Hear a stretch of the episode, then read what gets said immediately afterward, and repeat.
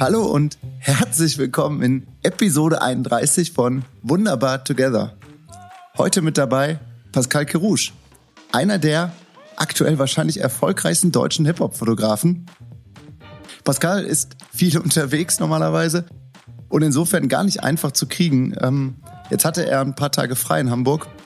Felix und ich haben uns direkt zusammengetan und ihn verhaftet für unser Podcast-Interview. Es hat geklappt. Ganze zwei Stunden sind daraus geworden. Ja, Pascal reist seit knapp 20 Jahren eigentlich um die Welt und fotografiert dabei die absoluten Topstars der Hip-Hop-Szene. Von Meek Mill über Nas bis hin zu DJ Khaled. Sie alle hat er schon fotografiert. Seinen großen Durchbruch, den hatte Pascal tatsächlich, als er der persönliche Haus- und Hoffotograf von Snoop Dogg wurde. Ja, Snoop Dogg, einer der größten Rapper aller Zeiten, mit dem hat er mehr oder weniger zusammengewohnt. Er hat uns berichtet, dass er ein halbes Jahr lang fast unzertrennlich war mit Snoop. Äh, da, wo Snoop war, da war auch Pascal. Dabei hat Pascal ganz klein angefangen, wie er uns berichtet hat. Er ist ohne Geld, ähm, ich glaube, er hatte 70 Dollar in der Tasche und ohne jegliche Kontakte nach New York gezogen, mitten rein in die, in die Bronx und hat da in einer Ecke gewohnt, ja, in die man als Tourist eigentlich nicht hinkommt, in der der Hip-Hop aber sein Zuhause hat. Wir haben im zweiten Teil des Podcasts auch viel über die Zusammenarbeit von Pascal mit der 187 Straßenbande, einer der erfolgreichsten und zugleich umstrittensten Hip-Hop-Crews in Deutschland gesprochen. Er hat uns erzählt, welche Chancen und Probleme er durch die Zusammenarbeit mit 187 bekommen hat, deren Mitglieder auch vielfach vorbestraft sind und auch Zeit im Gefängnis verbracht haben. Ich glaube, man hat bei dem gesamten Gespräch einen sehr, sehr guten Einblick in das Leben von Pascal bekommen. Es gibt wenige in Deutschland, die so viel Wissen haben über die US-Hip-Hop-Kultur wie er. Insofern, wir starten jetzt direkt rein und ähm, ja, ich wünsche euch ganz, ganz viel Spaß mit unserer bis dato längsten Podcast-Episode. Ich hatte es erwähnt, zwei Stunden und ja, nehmt euch die Zeit und viel Spaß. Bis dann.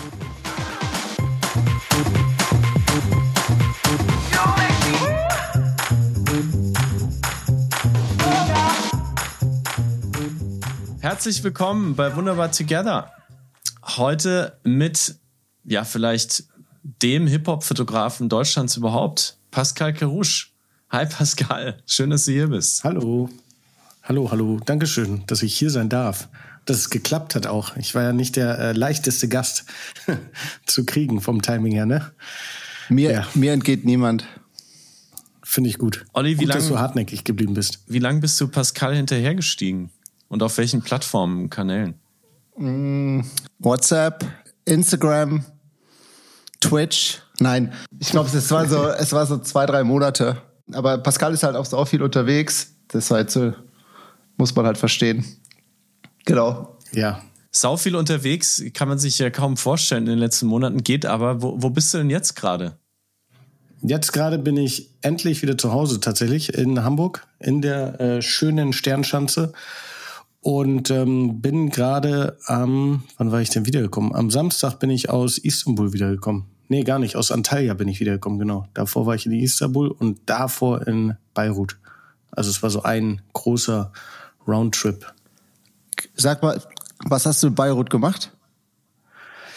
Ähm, das darf man noch nicht so wirklich erzählen, das ist das Problem. Das ist wirklich, also normalerweise kann man immer alles irgendwie erzählen und ähm, rausposaunen, aber bei der Beirut-Geschichte ist es tatsächlich dieses eine Mal so, dass es eine Riesenüberraschung ist und man da null drüber reden darf. Ähm, ja. Hast darum, du was unterschrieben? Äh, oder? Nö, habe ich nicht. Aber ich weiß, dass es der Person sehr wichtig ist, dass das nicht äh, nach außen drängt. Nee, darum habe ich äh, eine Mischung aus Arbeit und aber auch ähm, zwei, drei Tage Urlaub tatsächlich da gemacht. Was heißt Urlaub? Das hat sich so, das die Anschlussreise äh, hat das so gewollt, dass man entweder nach Hause fliegt oder zwei, drei Tage noch in Beirut bleibt. Ich habe mich dazu entschieden, zwei, drei Tage in Beirut zu bleiben. Das ist ja eine der, eine der Städte der Welt, die am meisten davon leben, dass die Menschen viel Zeit draußen verbringen, eng zusammen sind, zusammen Dinge machen. Aber es ist ja jetzt Juni äh, 2021, wir alle wissen, was das heißt. Wie ist das da? Was, kannst du uns ein Bild mitbringen, wie es da, wie es da aussieht jetzt gerade? Mm, also ich war ein bisschen im Süden von Libanon. Also wir waren gar nicht so direkt in Beirut. Darum habe ich gar nicht so das krasse Bild von Beirut bekommen. Aber ähm, die Währung ist halt total im Eimer. Ne? Die Leute haben kein Geld mehr. Das ist ja Riesenkrise da gerade. Und ähm, da war er, ja, war trotzdem ein bisschen Gelassenheit, aber ähm, die, die Läden haben auch alle wieder aufgemacht, so langsam da auch äh, ähm, die Restaurants draußen und so, das ging schon, da war schon Leben auf der Straße. Aber man merkt halt, dass die Leute alle pleite sind, ne? Also das war halt so. Wir sind dann, wir sind dann zwei Tage sind wir rumgefahren und haben so ähm, LKW-Ladungen an Essen verteilt, tatsächlich an so Bedürftigte. Krass. Ja. Darfst du denn, ja. wenn du nicht genau sagen darfst, was du dort gemacht hast, darfst du denn sagen, mit wem du dort warst? Äh, mit 107 Straßenbande. Ja. Okay. Das kann ich sagen. Also du warst mit Band unterwegs, aber ihr hattet offensichtlich auch Hilfslieferungen mit am Start. Nee, nee, die haben wir da vor Ort dann besorgt. Die haben wir da Ach vor Ort gekauft und da vor Ort auch, Sehr cool. auch verteilt, genau. Ja. Wow, und was du meintest gerade, die Leute haben kein Geld, aber wie äußert sich das denn, wenn man als jetzt als Besucher dorthin kommt? Woran, woran sieht man das? Na, als Besucher, das ist so ganz komisch. Ich habe es auch erst nicht gecheckt. Zum Beispiel solltest du dein Geld nicht bei einer Bank tauschen, sondern es gibt dann so Straßendealer, die mit Währung handeln, weil die Leute, keiner, die, keine Bank tauscht auch irgendwie zum Beispiel Euro zurück oder Dollar. Das heißt, äh, das ist, ähm, du kannst auf der Straße halt Dollar in, in das äh, libanesische Geld tauschen. Und ähm, der Kurs ist komplett anders als der, den du bei der Bank kriegst. Also es ist um zehnfache das, äh, das um das zehnfache tatsächlich. Und ähm, die Preise aber in den Läden sind komplett gleich geblieben. Das heißt, so der der normale Arbeiter, der kann sich nicht mal eine Packung Reis kaufen, so gefühlt. Krass. Und ähm, und äh, für uns ist es halt nichts, ne? Und dann ja. Wow. Also ist schon heftig. Also also ist krass krass, wie positiv solche die Leute dann immer in solchen Ecken immer sind. Das äh, gleiche hat man ja auch in Afrika immer sehr viel, dass die Leute so um in den schlimmsten Bedingungen leben oder auf den Philippinen war ich auch mal auf so einer Müllhalde. Das war auch krass und trotzdem haben die alle so Lebensfreude und so. Und ähm, ja. Aber dass du überhaupt also, reisen na, konntest, äh, äh, da, äh, darf, darf man gerade in diese Länder rein? Oder? Ja, das darf man. Ja, das geht. Mittlerweile ist das ja alles bisschen entspannter. Ähm, du musst halt nur einen äh, PCR-Test machen, ne? Okay. Ja. Okay. Wow. Äh, Wahnsinnserfahrung und macht einen vielleicht auch ein bisschen, äh, lässt einen ein bisschen anders über Deutschland denken, auch wenn er in Deutschland, ja, äh, in den letzten Wochen und Monaten auch viel Unzufriedenheit da war. Ja, voll, voll, voll. Komplett. Und ich habe witzigerweise, ich habe sehr viel Familie im Libanon. Ähm, Dein Papa kommt daher, oder? Das, genau, mein Papa kommt daher und ich bin jetzt das zweite Mal da gewesen. Das erste Mal war ich vor, ich war nie in meinem Leben im Libanon, noch nie. Bis dieses Jahr war ich jetzt zweimal da tatsächlich. Und äh, so absurd wie es ist. Und dann habe ich das erste Mal äh, meine Familie besucht beim ersten Mal. Das war auch krass. Abgefahren. Ja. Was heißt dann ja, zum ersten Mal deine Familie besucht? Wer, wer lebt da und, und wie? Also die, äh, die, die Schwester von meinem Vater lebt da. Und ich habe die einmal getroffen, als ich, ich glaube, da war ich acht oder so. Der, äh, mein Vater ist mit 18 nach Deutschland gegangen. Der Rest der Familie ist nach, ähm, der hat 13 Geschwister, zwölf davon sind nach äh, Australien gegangen und eine davon ist nach Kanada gegangen. Und zu einem späteren Zeitpunkt ist die eine Tante wieder zurück nach, in den Libanon gegangen und ähm, auch mit ihren Kindern und alles. Und da ist jetzt äh, da war ich das erste Mal bei dieser, bei der, bei meiner Familie so gesehen. Das war, war auf jeden Fall ein sehr spannendes Erlebnis. Sprichst du die Sprache eigentlich? Null. 0,000. Dann halt Englisch, ähm, natürlich. Ja, genau, Englisch. Mhm. Englisch. Die, die, sprechen alle sehr gutes Englisch ja. und äh, ja. Und mein Vater hat mich rein Deutsch erzogen. Was heißt das denn?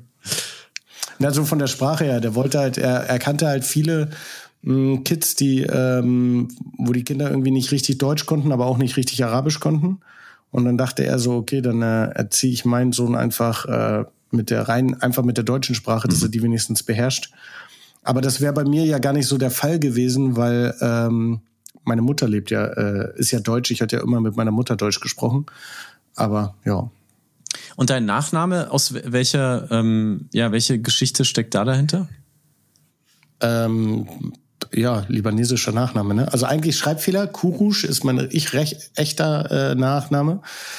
Aber ähm, als es den deutschen Pass gab, wurde ein Schreibfehler gemacht und aus Kurusch wurde Kirusch. Und das wurde einfach nie geändert.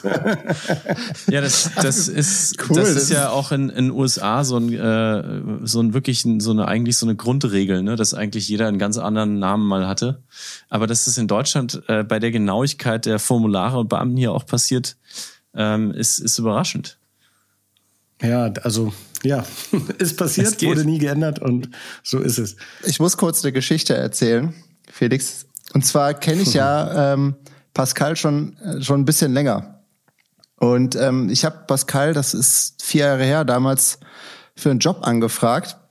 Es ging da um ein Shooting für mit äh, Anderson Puck ähm, für, einen, für einen großen Kunden, für den ich arbeite. Und ich habe äh, Pascals Bilder, Hip-Hop-Bilder schon, schon häufiger gesehen und war eigentlich Fan von der ersten Stunde an. Und äh, hatte damals Pascal, ich glaube, ähm, direkt angeschrieben. Und ähm, Pascal hatte auch innerhalb von fünf Minuten geantwortet und nur so, Anderson Pack ist der Hammer, wann, wo, egal, ich bin dabei. Und ähm, das war irgendwie so, so bezeichnend für ihn und ähm, der Job kam nicht zustande. Aus äh, verschiedenen Gründen damals. Äh, aber wir haben die ganze Zeit den Kontakt gehalten. Und wie der Zufall dann wollte, sind wir 2019 sind wir uns über den Weg gelaufen auf der South X. Dort übrigens habe ich auch Felix kennengelernt. Ähm, in Austin. Ach, krass. Mhm. Ah. Und Pascal war vor Ort mit ja, seinem besten Freund und für den er auch arbeitet, Bones MC von der 187 Straßenbande und ich, das war für mich irgendwie total ähm, das Erlebnis, weil ich ja ein paar Tage mit euch abhängen durfte und so auch ja ähm, verschiedene Künstler, an die man wahrscheinlich nicht rankommt, äh, kennenlernen durfte. Genau und äh, was meine Frage dann auch daran anschließend ist, wie wie hast du die South X wahrgenommen äh, damals in Austin und was hast du da ja mitgenommen? Ähm also ich fand es krass, ich wollte ja immer mal hin und äh, das war so, ähm, ich wollte eh hin und ich weiß gar nicht, wie sich das zustande und da meinte Bones einfach so, ja komm, da, ich komme einfach mit und so und dann war es so geil, dann benutze ich dich jetzt als Eintrittskarte, weil wir haben die äh, Tickets ja irgendwie über, ähm, ich glaube OMR, ja das war OMR haben wir dann bekommen, die haben das alles organisiert. Ah, okay. Und ähm, ja, ich fand's, also viele sagen irgendwie, das Jahr war wohl nicht so das starke Jahr tatsächlich. Davor war es noch krasser irgendwie.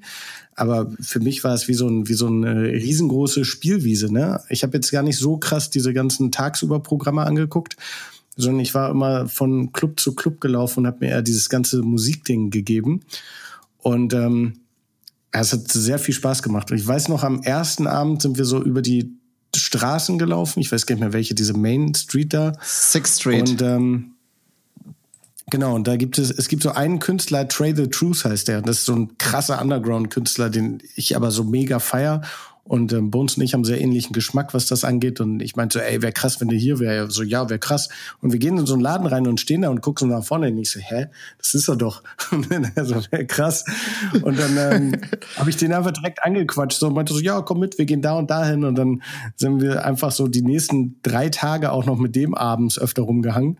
Und es war schon geil. Also auch die im Ex dadurch getroffen nochmal so, jetzt nochmal einen ganz anderen Stellenwert dadurch. Äh, mhm. Keine Ahnung, Wycliffe Jean damals noch getroffen und das war alles so, so cool, weil es so kleine Läden waren und alles überall so eine intime Stimmung und überall diese, war, war, war ein cooler, cooler Moment. Kevin Colt war auch da, genau. Ja. Da waren wir auch. Den haben wir so ein bisschen überrascht, weil der wusste gar nicht, dass ich da bin. Und das ist auch so ein Kumpel von mir. Und dann standen wir auf einmal vor der Bühne und der war so, hä? Okay, was macht ihr denn hier? Und ähm, ja, hat auf jeden Fall sehr viel Spaß gemacht. Für die, die noch nie da waren, Austin hat ja keine Innenstadt, so wie man das in Deutschland kennt, sondern die Innenstadt ist quasi eine Live-Veranstaltung. Also jede, jedes Haus im Zentrum von Austin hat eine Bühne und eine Bar. Und die ganze Stadt äh, ist eigentlich nur dafür gebaut, die Innenstadt ist eigentlich nur dafür gebaut, dass man da Live-Musik hören kann und feiern kann. Und außenrum stehen dann große Hotels, also es ist wie gemacht für genau das, was du, was du gemacht hast, Pascal, sich irgendwie in so einem riesen Festival treiben lassen und immer im kleinen Kreis irgendwelche coolen Leute treffen. Ähm, und ja, großartig. Äh, schade, dass wir uns damals nicht begegnet sind. Aber immerhin habe ich, immerhin habe ich Olli, haben, haben Olli und ich uns ineinander verliebt. Das ist ja auch eine schöne Geschichte. Das war auch 2019, oder was? Nee, das war schon ein paar vorher. Jahre früher, ne? Ja. Ah, okay. Ja. Ah. Aber 2019, ähm, ja gut, äh, die Veranstaltung ist immer internationaler geworden. Ich fahre da schon seit, weiß nicht, zehn Jahren hin und äh, da gibt's natürlich dann auch schon die Leute, die sagen, das war früher alles besser und so weiter. Fakt ist, dass South by Southwest früher mal ein Musikfestival war für Studenten und von Studenten. So ging das los. Und inzwischen kommen halt Elon Musk und Barack Obama und so weiter und halten da Reden. Und äh, äh, trotzdem ist bei der Musik aber eigentlich das Herz und die Seele von dieser Veranstaltung. Und das hast du echt cool ähm, erlebt. Ja, da hast du, glaube ich, genau das Richtige erlebt, dass du eben nicht zu den Talks gegangen bist, sondern äh, dich hast treiben lassen. äh, und bist ja, einfach in das die ist voll mein Konzerte Ding rein. gewesen. Also, das war echt äh, großartig. War wirklich, wirklich sehr gut. Wenn nochmal die Chance gibt, würde ich da auf jeden Fall hinfahren. Genau. Wir haben jetzt eine Rapid Fire Section, äh, entweder oder Fragen. Und ähm, das würde ich ganz gerne mal mit dir durchspielen. Okay. Soll ich einfach direkt immer antworten oder soll ich, kann ich auch was dazu Du sagen? kannst auch was den- natürlich dazu sagen. Du, Okay. du hast ja genug Zeit, bis um 3 Uhr hast du gesagt. Easy.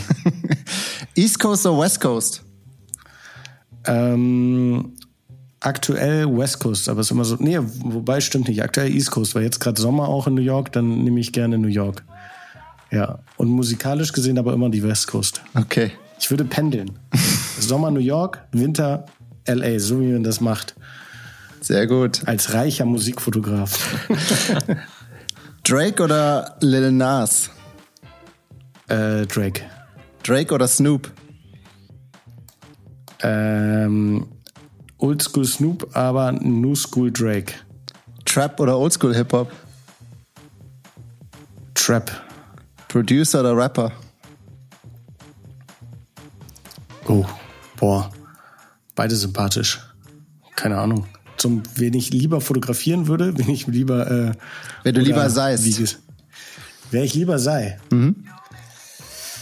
Ah, Rapper kriegt mir Mädels, ne? Sagen wir Rapper. Okay. Brooklyn oder Bronx? äh, Brooklyn.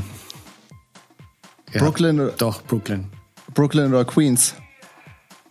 Äh, Brooklyn, aber Bronx über die Queen, über Queens. Ja. Okay. Juice oder Backspin?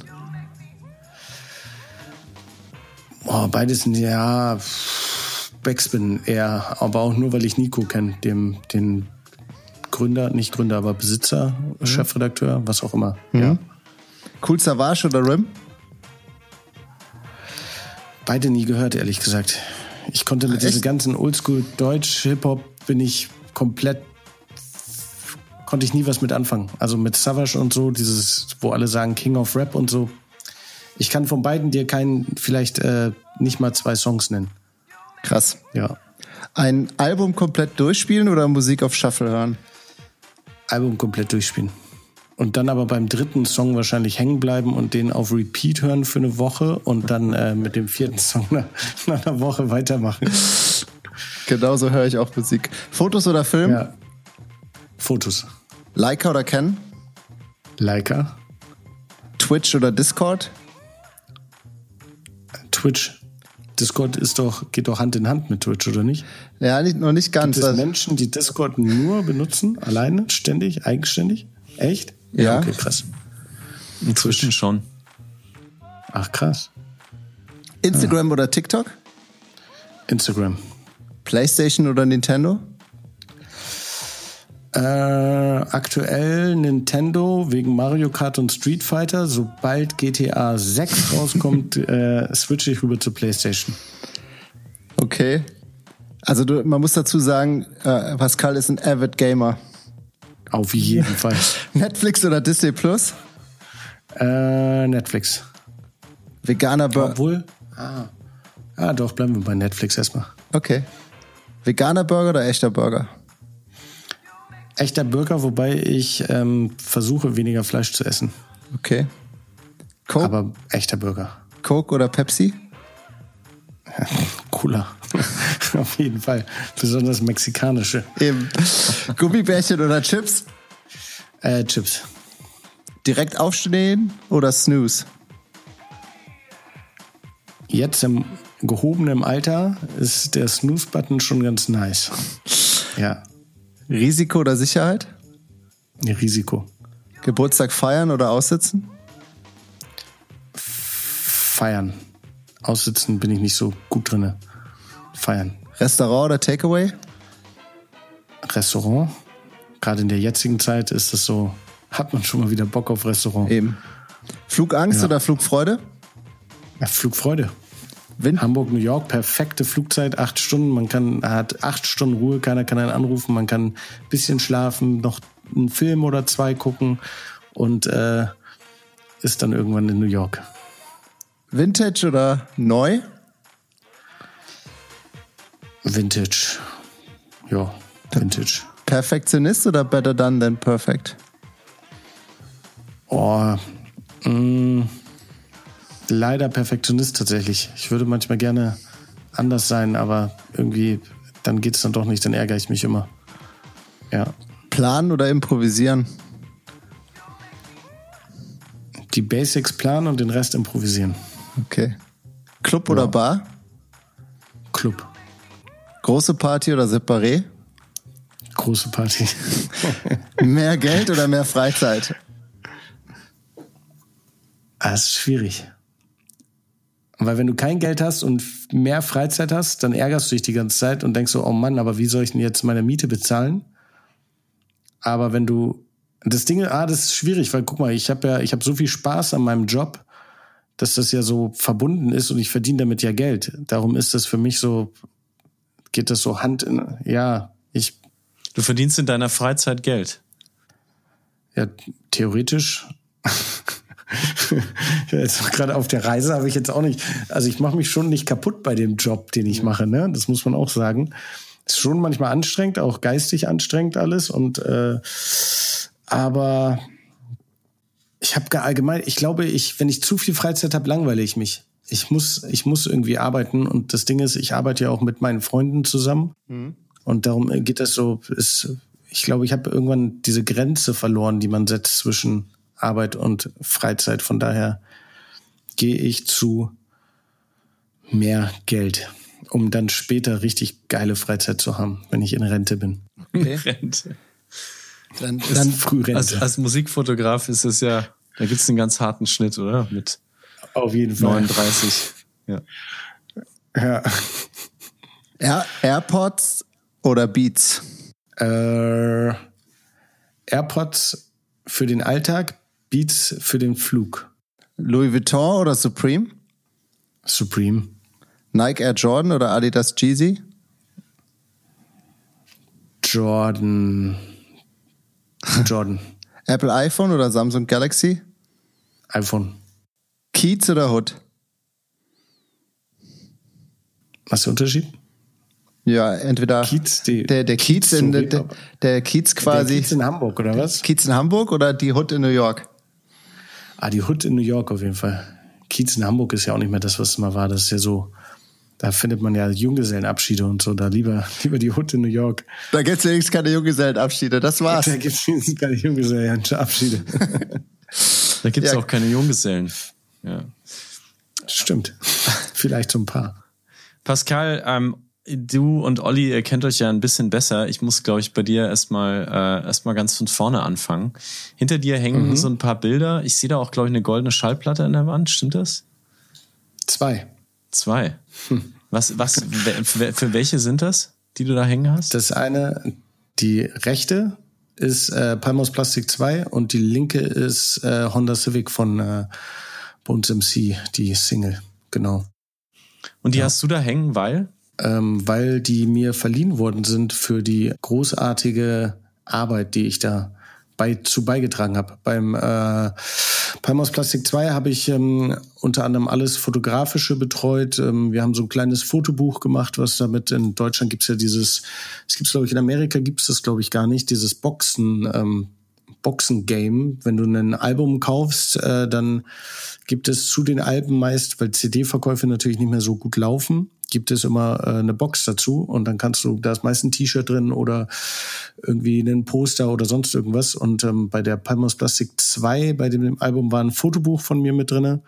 Äh, dazu habe ich das ganze Album-Artwork fotografiert. Ich habe ähm, die Pressebilder dazu gemacht. Ich habe ähm, ja alles Mögliche. Und bei Honda Civic war es ähnlich. Das habe ich das Single-Cover gemacht. Ich habe äh, bei dem Video mitgeholfen, das so ein bisschen betreut, ähm, meine Ideen dazu beigetragen und genau. Du bist, du hast und die, die Schallplatten also da hängen, weil du der Mann der Bilder bist für all diese Künstler. Genau. Und ähm, du hast aber dein, dein, also dein Beruf als Fotograf mhm. ja jetzt nicht so irgendwie gemacht, wie das irgendwie so im Museum auf der Biografie auf dem Denkmal steht. Besuchte die und die Fotoschule, machte dann Praktikum bei, bekam den Posten dort, assistierte da. Wie hat es bei dir eigentlich angefangen? Wann hast du dein erstes Bild als Fotograf geknipst. Weißt du das noch?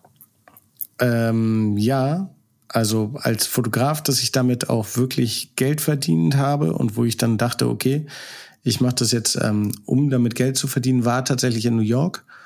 Äh, und zwar habe ich einen DJ namens DJ Bad Guy, hieß der, so ein DJ aus der Bronx. Und den habe ich für sein Mixtape-Cover fotografiert. Das war mein aller, allererster Fotojob für den ich 500 Dollar damals bekommen habe. Das hat mir so ein bisschen des, den, den Arsch gerettet, wie man so schön sagt. Ähm, aber genau, und dann, ähm, ich bin äh, in frühen jungen Jahren nach New York gegangen. Und, Was ähm, heißt das? Also, Wie jung warst du? Äh, also direkt nach dem Abitur bin ich nach New York gegangen. 2004. Ja, 2004 bin ich nach New York gegangen. Und ähm, habe da, ich wollte eigentlich einen, ich hatte auch kein Geld und nichts, also ich hatte 70 Dollar in der Tasche und habe irgendwie erstmal von den ersten Geld mir ein Bahnticket, ich glaube damals haben die 21 Dollar, hat so ein sieben-Tagesticket gekostet. Das habe ich mir gekauft, habe es dann am zweiten Tag direkt verloren, das war großartig. Hm, ähm, und, ja, und habe dann äh, ähm, wollte eigentlich ein, eine Doku für über den Underground Hip-Hop in New York drehen. Also mein, mein Gedanke war gar nicht die Fotografie, sondern eher das Film dahin zu gehen. Mit 49 Dollar dann noch. Mit, mit 49 Dollar dann noch, genau. ähm, ich habe in der Bronx gelebt, in einer Dreizimmerwohnung mit sechs Leuten, habe auf dem Boden gepennt fast jeden Tag. Manchmal, äh, weil ich immer der Letzte war, der ins Bett gegangen ist, dann waren die Betten schon alle belegt. Äh, und da an den Corner Stores in der Hood kostet so ein Croissant, so ein verpacktes, kostet ein Dollar, ein Wasser kostet ein Dollar, dann hast du mit zwei Dollar schon Meal. Und mit sechs Dollar kommst du dann um den Tag. Und so, so ging das dann, bis dann die ersten. Ich habe halt alles immer gefilmt und ähm, hatte aber nie, ich habe keine Ahnung gehabt, was ich, was ich da überhaupt mache, weil ich hatte nie einen roten Faden und äh, ähm, irgendeiner, ich habe dann bin ich mit so einem Filmemacher auch mal unterhalten, der meinte so, irgendwann musst du aufhören und ich dachte so, hä, warum ist doch alles voll geil. Irgendwann habe ich dann gecheckt, was er meint, dass man ein Ende finden muss, sonst sonst geht's ja nicht weiter. Und dann wird's ja nie fertig. Und ähm, um das Ganze aber zu finanzieren, habe ich dann angefangen, zu ähm, mit der Fotografie Geld zu verdienen. Und ähm, irgendwann ging der Fokus vom Film immer mehr auf die Fotografie über, weil ich mochte dann die Schnelllebigkeit der Fotografie, immer wieder was Neues, neue Menschen, neue Projekte und ähm, dass es dann abgeschlossen ist und dann geht's direkt weiter am nächsten Tag. Das mochte ich und darum ist der das immer mehr umgeschiftet zur Fotografie. Und irgendwann war es dann so, dass ich dann dachte, okay, dann bin ich wohl jetzt Fotograf. Also es war keine bewusste Entscheidung, es war eher so, ja, reingerutscht ist es auch nicht, aber aber im Grunde ist es das schon wahrscheinlich. Ja. Aber warum hast du denn das New York-Ticket gekauft? Also an dem Tag, wo du in Hamburg da ins hm. Reisebüro bist, äh, was hat dich da geritten? Also ich hatte kein, ich wusste erstens, ich wusste nicht, was ich mit meinem Leben anfangen sollte tatsächlich. Ähm, Abitur in der Tasche. Was heißt in der Tasche? Es war schon die Entscheidung, war schon vor dem Abitur da. Ähm, also ich hatte kein, ich wusste nicht, was ich studieren sollte. Ich hatte keine Lust auf eine Ausbildung. Ich wusste auch nicht, was ich lernen sollte. Ich wusste nicht, was ich ähm, irgendwie hat mich nichts an Deutschland gehalten. Vielleicht liegt es so ein bisschen an der Geschichte von meinem Vater, die ich vormeinte, mit mit 18 nach Deutschland und Familie ist in der ganzen Welt verteilt und ähm, und ich war so, ich wollte immer ins Ausland und ich hätte auch nach Australien gehen können, weil da war ich immer in den Sommerferien, bin ich immer nach Australien geflogen, weil es war so, okay, du brauchst nur ein Ticket, da können wir dich alleine hinschicken. Und dann bist du da bei deiner Familie und da kannst du eh überall pennen und alles und dann passt das. Und das wäre aber so, ins gemachte Nest setzen. Und ich wollte immer irgendwie was Eigenes machen irgendwie und wollte immer auch weg. Und dann dachte ich, okay, wenn nicht nach dem Abitur, wann dann? Weil jetzt habe ich so noch die, jetzt kann ich es noch begründen. Ich kann sagen, okay, ich nehme erstmal ein Jahr meine Begründung zu meinen Eltern war damals, okay, ich mache jetzt mal, ich fliege mal ein Jahr nach Amerika oder ich guck mal und ich kann ja nächstes Jahr dann studieren. Ich kann mir jetzt ja überlegen, was ich mache. Und ähm, ich war immer Hip-Hop-affin, darum war, ich fand dieses Amerika-Ding sehr spannend. Und ich hatte aber keine Ahnung von New York. Ich war eher so der West Coast-Typ, ähm, so Tupac und all so ein Kram. Und sehr viel Bay Area auch, San Francisco und so. Aber ähm, tatsächlich hatte halt gar kein Geld. Ne? Und der Flug nach New York ist wirklich nur New York geworden, weil der Flug ist günstiger als nach LA. Und du kannst in New York überall mit der Bahn hinfahren und in LA brauchst du ein Auto. Und darum bin ich in New York gelandet. Ich hatte keine Ahnung von New York, ich hatte keine Ahnung von New York Hip-Hop, nur so ein bisschen. Und das war so, okay, hier bin ich. Du bist ja dann, äh, du bist ja gelandet in der, in der Ecke, wie du das gerade beschrieben hast, auch die jetzt, das ist nicht das New York, das, das so, ja, man jetzt der, der, der deutsche Tourist, der sich irgendwie mal New York leistet, erlebt, äh, wo man dann irgendwie die Sehenswürdigkeiten abklappert, mal aufs Empire State Building hochfährt, mal die Brooklyn Bridge rüberläuft und sich freut, sondern du bist echt am, hm. du bist, wie du, wie du gerade so schön gesagt hast, am Boden. Du hast am Boden gepennt und ja, Croissants genau. gegessen. In, wo, in welchem, in welchem Stadtteil warst du? In der Bronx, Parkchester. Parkchester, die, Bronx. Als die, also, als die Bahnstation Sechser Zug ist das, wer sich so ein bisschen auskennt. Ja, wo sich viele, wo sich viele Touristen wahrscheinlich noch nicht mal hintrauen würden, weil sie immer noch diese alten Bilder im Kopf ja, haben von den brennenden Mülltonnen und, und so weiter. Also du warst ja weit weg, du warst ja in der Postleitzahl in einem Viertel, das, das kennen Besucher eigentlich gar nicht. Was hast du denn, was hast du denn da gelernt? Also was, was hast du gelernt über dich und, und über das Leben in dieser, in dieser ersten echt harten Anfangszeit, die du jetzt gerade so ein bisschen angerissen hast? Mm, boah, was habe ich gelernt über das Leben, über mich? Ähm, ich glaube, ich bin kein Mensch, der sehr viel, ich reflektiere immer sehr, wahrscheinlich mehr, als dass ich nachdenke, bevor ich in Situationen reingehe. Und ich glaube, äh, das habe ich da auf jeden Fall gelernt. Ähm, ab, ich habe gar nicht so viel drüber nachgedacht. Also ja, 112. Straße war damals äh, die letzte Bahnstation, wo so der letzte Weiße aus der Bahn ausgestiegen ist und die Parkchester war nochmal äh, bestimmt so 10, 11, 12 Bahnstationen weiter oben. Ähm, also ich muss sagen, ich habe da gar nicht so viel drüber nachgedacht, weil ich war, ich wurde sehr, sehr herzlich empfangen von vielen Menschen. Viele fanden das interessant, dass so ein deutscher Typ irgendwie aus dem, der nichts irgendwie damit zu tun hat, sich ähm, gar nicht in diese Kultur reingeboren ist, sondern der dahin kommt, sich mit der Kultur beschäftigt und äh, diese versucht äh, spannend äh, versucht zu erzählen. Und ähm, darum, weiß ich nicht, ich habe ähm, was, ich habe viel gelernt, dass äh, Fleiß sein sich auf jeden Fall auszahlt, zumindest in Amerika. In Deutschland weiß ich jetzt nicht so, ob das so krass, aber schon fleißig sein zahlt sich eigentlich immer aus. Das habe ich da sehr viel gelernt und ähm, ja, war auf jeden Fall eine, eine komplett andere Welt zu der, in der ich aufgewachsen bin. Ne? Das kann man auch so sagen. Also auf einmal waren so, ähm, es gab so bei der Wohnung gab es so einen, einen Corner Store, wenn du rausgehst, links rum, der war näher dran und rechts rum gab es auch einen, der war weiter weg. Und da, wo du links rum rausgehst, war halt auch Ganggebiet. Und das war dann so, okay, wenn du Schüsse da gehört hast, dann äh, gehst du zu dem anderen, weil es ist tatsächlich oft da passiert. Und es ist natürlich keine, kein äh, Umfeld, in dem ich aufgewachsen bin, ähm, sondern äh, das ist eher eine, eine neue Erfahrung gewesen. Aber ähm, ich kann mich sehr schnell an so Sachen adaptieren. Also irgendwann war es äh, absurderweise dann so normal, auch dass so Leute da ständig mit Waffen rumfuchteln und Waffen tragen oder das irgendwie so, ja, nee, der ist jetzt gerade im Knast für zwei Wochen. So, dann war das so, ja, okay, cool. Es ist, dann sehen wir ihn in zwei Wochen wieder. Also absurd. Ich, das habe ich gelernt, kann man sagen. Ich fand es äh, erschreckend, wenn man so im Nachhinein drüber nachdenkt, wie schnell solche Sachen äh, die Normalität annehmen. Aber es war wahrscheinlich auch bei mir so ein Sonderfall, weil ich ähm, mittendrin gelebt habe und äh, gar nicht so dann da war, um das zu filmen und dann bin ich zurück in mein nettes Hotel in Manhattan oder sonst wo gefahren, sondern ich habe halt da gelebt. Und ähm, ich hatte ja auch nicht viel und ich musste ja schnell mich adaptieren und irgendwie ankommen und irgendwie mit den Leuten klarkommen. Und ähm, ja, Und wenn du da hochkommst jetzt heute äh, in die Bronx, ist das immer noch so dein, dein Herzensort in New York? Oder wo würdest du sagen, ist so dein, dein Lieblingsort mm. in, der, in der Stadt? Wenn du jetzt zurückgehst, wo du eigentlich immer, vielleicht gehst du immer wieder hin oder sehnst dich auch dahin? Also wenn ich, ähm, wenn ich, wenn ich zurückgehe, gehe ich immer eigentlich nach Harlem, weil die meisten Freunde, die ich habe, sind, kommen alle aus East Harlem. Dann bin ich meist da, da fühle ich mich sehr wohl, da kenne ich mich sehr gut aus.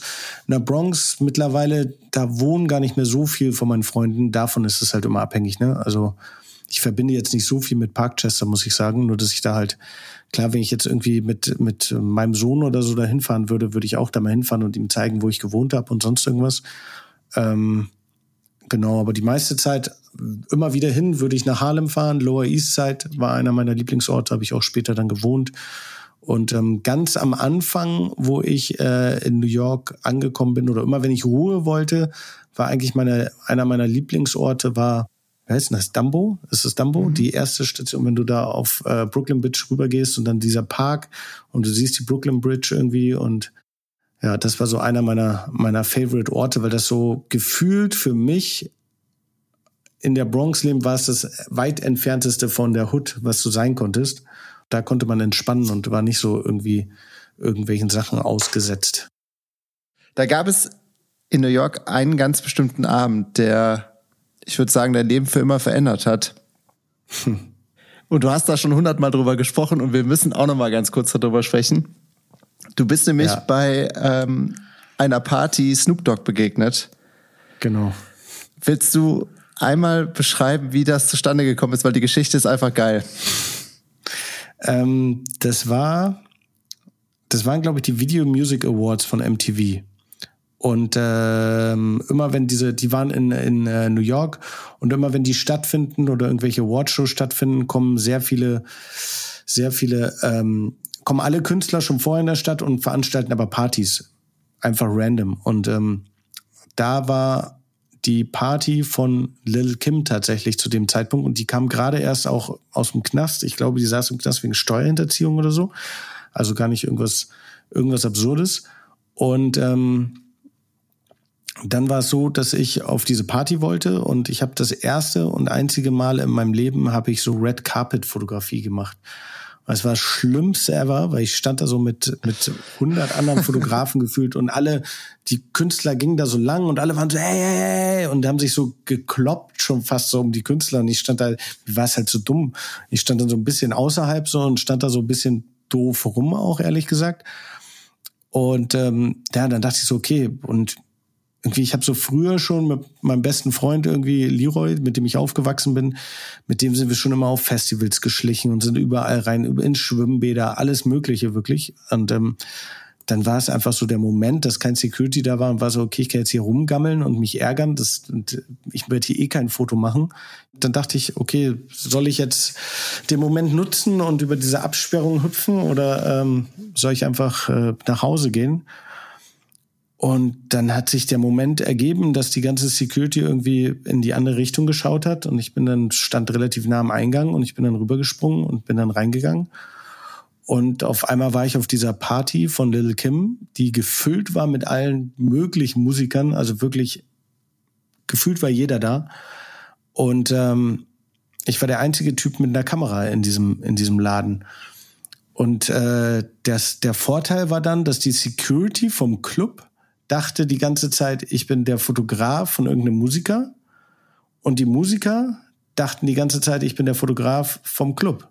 Und das war dann so, dann hatte ich so Narrenfreiheit und ähm, Snoop war dann auch da und dann habe ich mich einfach an Snoop so rangehängt, weil ich Snoop immer cool fand und da kam dann die die West Coast Affinität kam dann hoch und war so geil, endlich mal ein Rapper aus äh, aus LA und habe dann äh, Snoop und Little Kim fotografiert ganz viel und habe ähm, hab dann irgendwie äh, mich dann an die rangehängt, habe mich dann so ein bisschen mit Snoops Cousin unterhalten, Daz, weil mit seiner Musik bin ich auch so aufgewachsen und dann gab es so ein kurzes Gespräch und ich habe die, habe die einfach die ganze Zeit fotografiert und irgendwann sind die halt äh, abgehauen und dann dachte ich so, okay, dann gehst du einfach mit. Dann habe ich mich damit rangehängt und bin dann einfach mit ins Auto auch eingestiegen. Da hat auch niemand was gefragt. Und dann saß ich da und dann sind wir weiter zu äh, P. Diddy's Party gegangen tatsächlich. Und da sind wir aber nicht reingekommen, weil der Laden zu überfüllt war. Und dann ähm, sind wir, genau, da habe ich noch ein Foto von den Pussycat Dolls gemacht mit äh, Snoop vor der Tür. Und dann sind wir weitergefahren äh, in Snoops Hotel. Tatsächlich mit so einer Riesentruppe, aber so von 20 Leuten. Also es ist nicht wirklich aufgefallen, dass ich dabei war, so mäßig. Und ähm, also es ist jetzt niemand gesagt, so, okay, da kannte, ich weiß nicht, wahrscheinlich kannten die sich doch alle, aber es war so, ich war, ne, ich gehörte dann einfach so dazu. Die dachten, okay, die, zu irgendjemand wird das schon gehören. Wer ist auch schon so verrückt und steigt einfach in ein fremdes Auto ein, wenn er niemanden da kennt. Und ähm, nee, dann waren wir im Hotelzimmer da und dann habe ich da noch so ein bisschen fotografiert und gechillt und irgendwann dachte ich so, okay, ist jetzt vier Uhr morgens, ich muss ja noch über eine Stunde nach Hause fahren mit der Bahn, zurück in die Bronx, in meine Realität, ich lasse die Jungs mal. Und dann wollte ich gehen und dann meinte Snoop so, ja, Moment, äh, zeig mir erstmal die ganzen Bilder, die du gemacht hast. Dann habe ich ihm alle Bilder gezeigt und dann meinte er so, ja, cool, komm mal morgen um zehn wieder. Und dann ähm, war ich um zehn wieder da und dann äh, sind, waren wir so drei Tage miteinander rumgehangen. Also so völlig absurd eigentlich, so zurückblickend. Und haben aber auch nicht wirklich Bilder gemacht und nichts, sondern haben einfach nur so viel über Musik geredet, viel über, äh, viel über, er hat, war, wir waren im Studio mit Corrupt auch, der hat da was aufgenommen.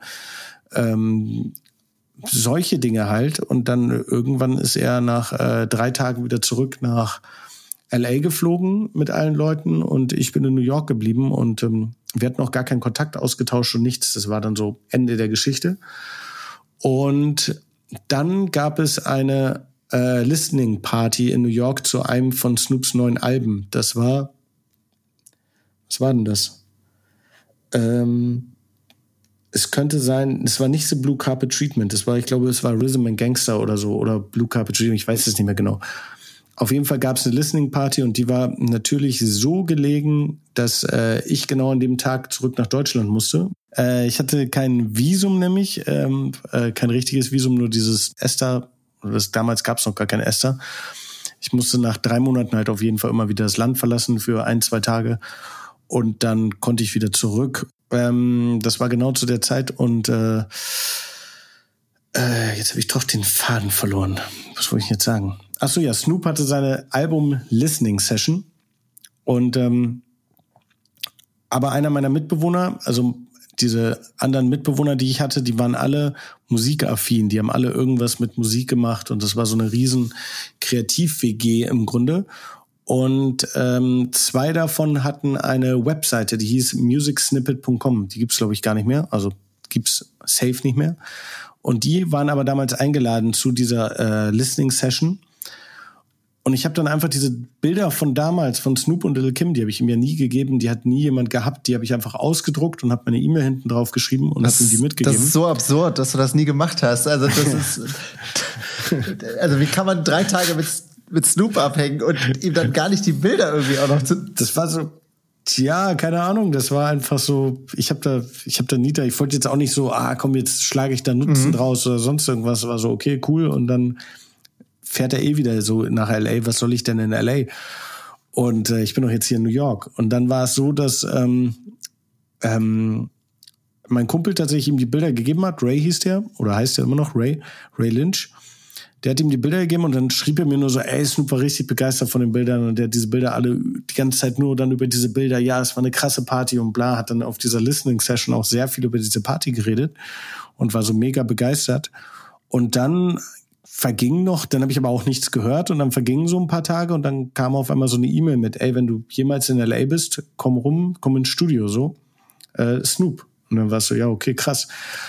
Und ähm, jetzt dieser, dieser beste Freund äh, von damals, mit dem ich aufgewachsen bin, Leroy, der hat ähm, in der Zeit äh, am Flughafen in Hamburg tatsächlich gearbeitet und er hat ebenfalls wie ich sehr äh, viel Familie in Australien und dann waren wir so irgendwie, ja komm, wir fliegen jetzt mal nach Australien und machen Urlaub bei äh, unserer Familie so, waren ewig nicht da. Und er hat so Special Deals bekommen, weil er am Flughafen gearbeitet hat. Und es war tatsächlich günstiger, diesen langen Weg zu fliegen. Normalerweise fliegt man ja irgendwie Hamburg, Singapur, Singapur, Sydney. Und wir sind Hamburg, LA, LA, Melbourne und Melbourne, Sydney dann geflogen. Also wirklich so komplett einmal geisteskrank durch die Welt. Und das haben wir dann gemacht für einen Monat, glaube ich. Und dann, als es zurückging, hatten wir einen Tag Layover in äh, LA.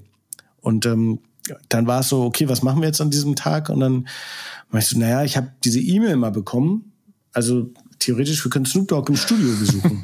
und dann meinte er so, ja, pff, meinst du, es klappt? Nicht so, keine Ahnung. Also ich schreibe ihm einfach mal. Und dann äh, hat er auch die Adresse geschickt. Dann sind wir zu Snoop ins Studio gefahren und dann ähm, dann ähm, hat er da gerade äh, an einem Mixtape äh, gearbeitet. The Big Squeeze hieß das. Und dann war ich da und meinte, hey, wenn du willst, ich kann direkt irgendwie Fotos machen und das Cover machen.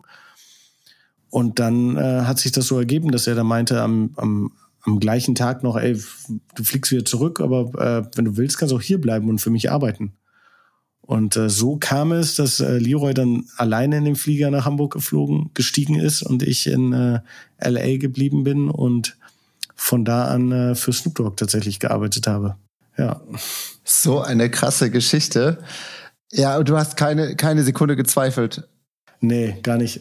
Ich habe ich hab dieses Cover auch gemacht, dazu muss man sagen, ich habe dieses Cover gemacht und ähm, er meinte dann irgendwann zu mir so, das war auch an dem ersten Abend tatsächlich, äh, was willst du denn dafür haben?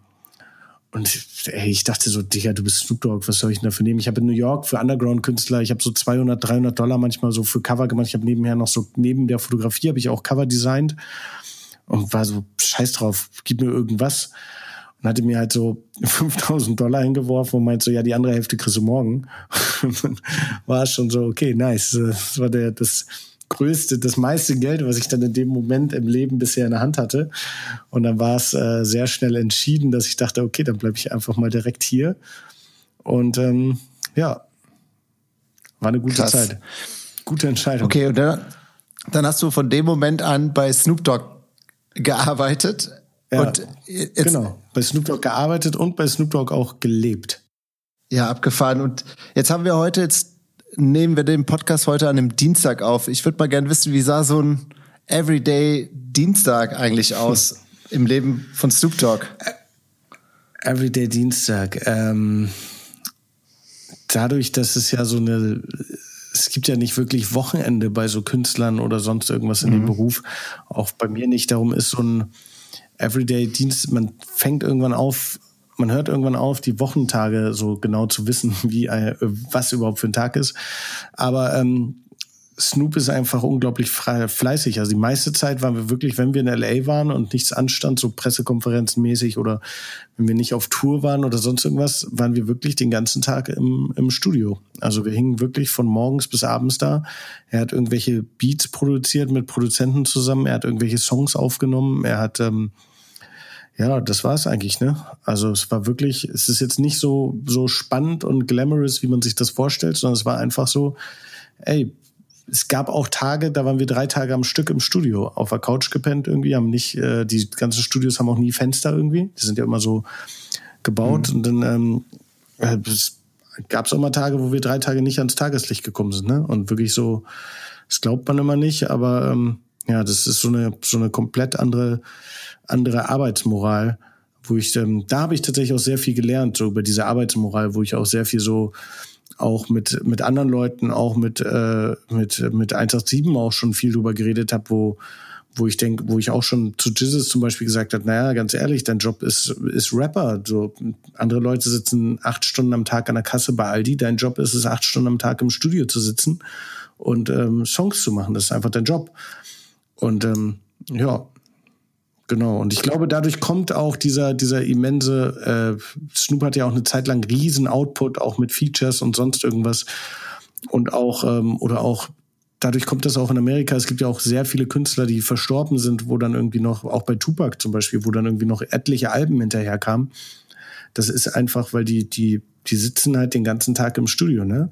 Ich meine, man hat ja auch, also Snoop kommt ja auch, der kommt ja auch aus äh, Long Beach irgendwie, ist so, äh, ist so gang-affiliated aufgewachsen, ist in einer äh, also was willst du machen? Willst du den ganzen Tag, bevor du jetzt in der Hut rumhängst irgendwie, wo sich die Leute eh alle erschießen, dann machst du das, was eigentlich dein Ausweg war und hängst im Studio rum, ne?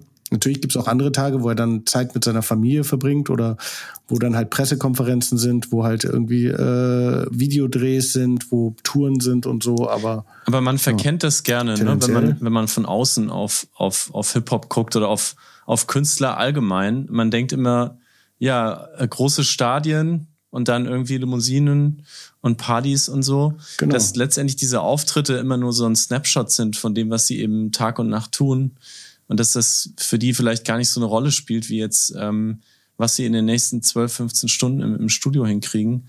Das fällt oft so ein bisschen hinten runter. Ich habe vor, vor ein paar Jahren äh, Prince äh, Haus besucht in, in, in Minneapolis. Also leider, leider schon nachdem mhm. er verstorben war.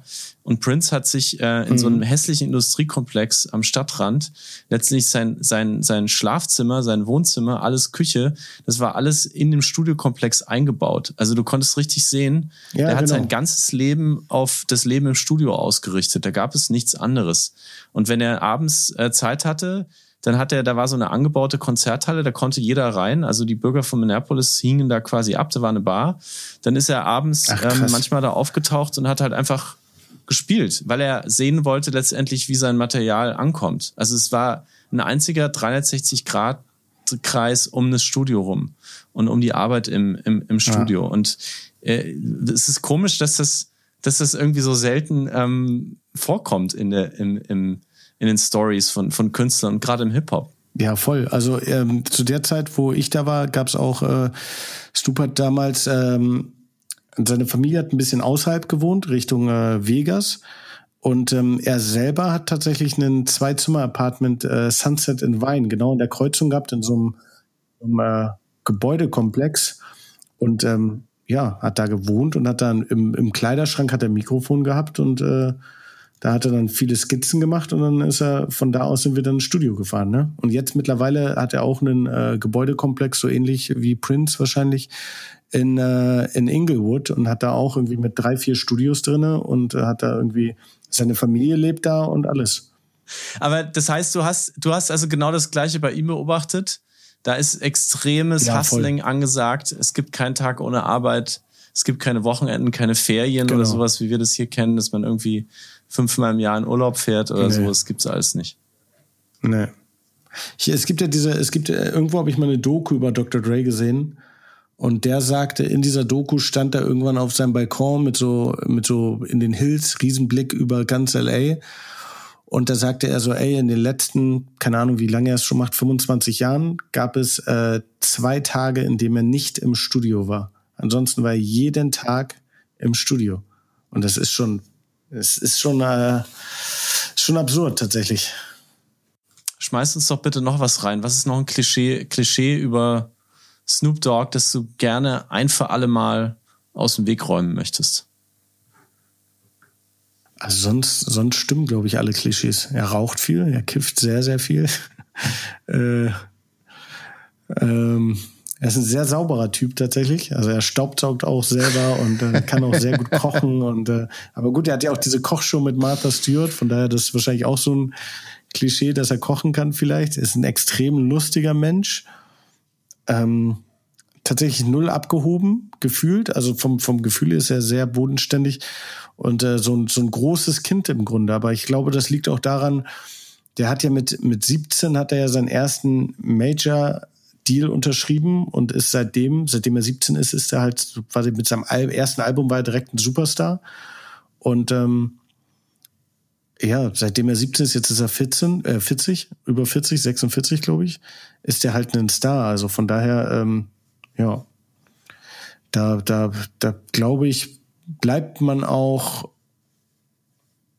da bleibt man auch ja, dass man dann bodenständig ist, ist dann wahrscheinlich auch nochmal was Besonderes vielleicht, so dass man nie so irgendwie abgehoben ist, ne? Und trotzdem, weil, weil, weil dieses normale Leben kennt er ja so gesehen gar nicht so mehr richtig, aber ja, irgendwie, irgendwie dann doch schon. Aber es ist, glaube ich, auch so ein LA-Ding, weil LA, Hollywood und so, und das liegt ja alles sehr nah beieinander und alle hängen trotzdem immer noch mit ihren Freunden ab und dann heißt es immer ganz schnell, ah, bist ja Hollywood geworden jetzt und dann versucht man sich dadurch zu wären. Hatte er für dich eigentlich einen, einen Spitznamen oder sowas?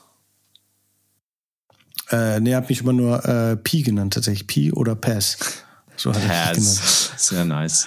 Ja. Und äh, gibt es eigentlich ein Bild von euch beiden oder ein Bild, was du von ihm gemacht hast, wo du sagst, wenn ich so zurückgucke auf diese gemeinsame Zeit, die wir miteinander hatten, auf das Bild bin ich am stolzesten? So am stolzesten, glaube ich, gibt es gar kein richtiges Bild in meiner Fotografie. Ist immer so, ich denke dann immer so, oh, jetzt das nächste Bild irgendwie weiter, weiter, weiter. Ich glaube, sonst, sonst schließt man auch irgendwie ab. Darum wüsste ich gar nicht. Also das bekannteste ist, glaube ich, dieses mit, äh, wo er in so einem Auto steht, in, äh, in so einer Hohlkehle. Da, äh, so ein schwarzes Auto, da steht da dran. Das ist so, glaube ich, so das bekannteste. Wenn man das sieht, dann ich, das kennen immer alle kenn Leute. Das, auch, ja. das ist, ja, das ist von mir, kann ich dann immer sagen. das, das verlinken wir in den Show Notes. ja, auf jeden Fall. Da ja. hast du die, die hast quasi das Bild von ihm geprägt. Ähm, Paz, Paz prägt Snoop. Gibt es denn, gibt's denn einen Moment, an den du dich erinnerst, ähm, in dem dir vielleicht auch ein bisschen schlecht wurde oder in dem du ein bisschen Schiss hattest? Ähm, vielleicht ein Moment, der ein bisschen unheimlich war, auch den du mit ihm erlebt hast? Mit ihm? Nee, gar nicht. Tatsächlich nicht. Nö. Da ist ja alles, das ist ja alles relativ safe und so, so richtig unangenehme Momente. Nee, gab's da eigentlich gar nicht. Bei ihm, mit ihm selber null. Komplett nicht.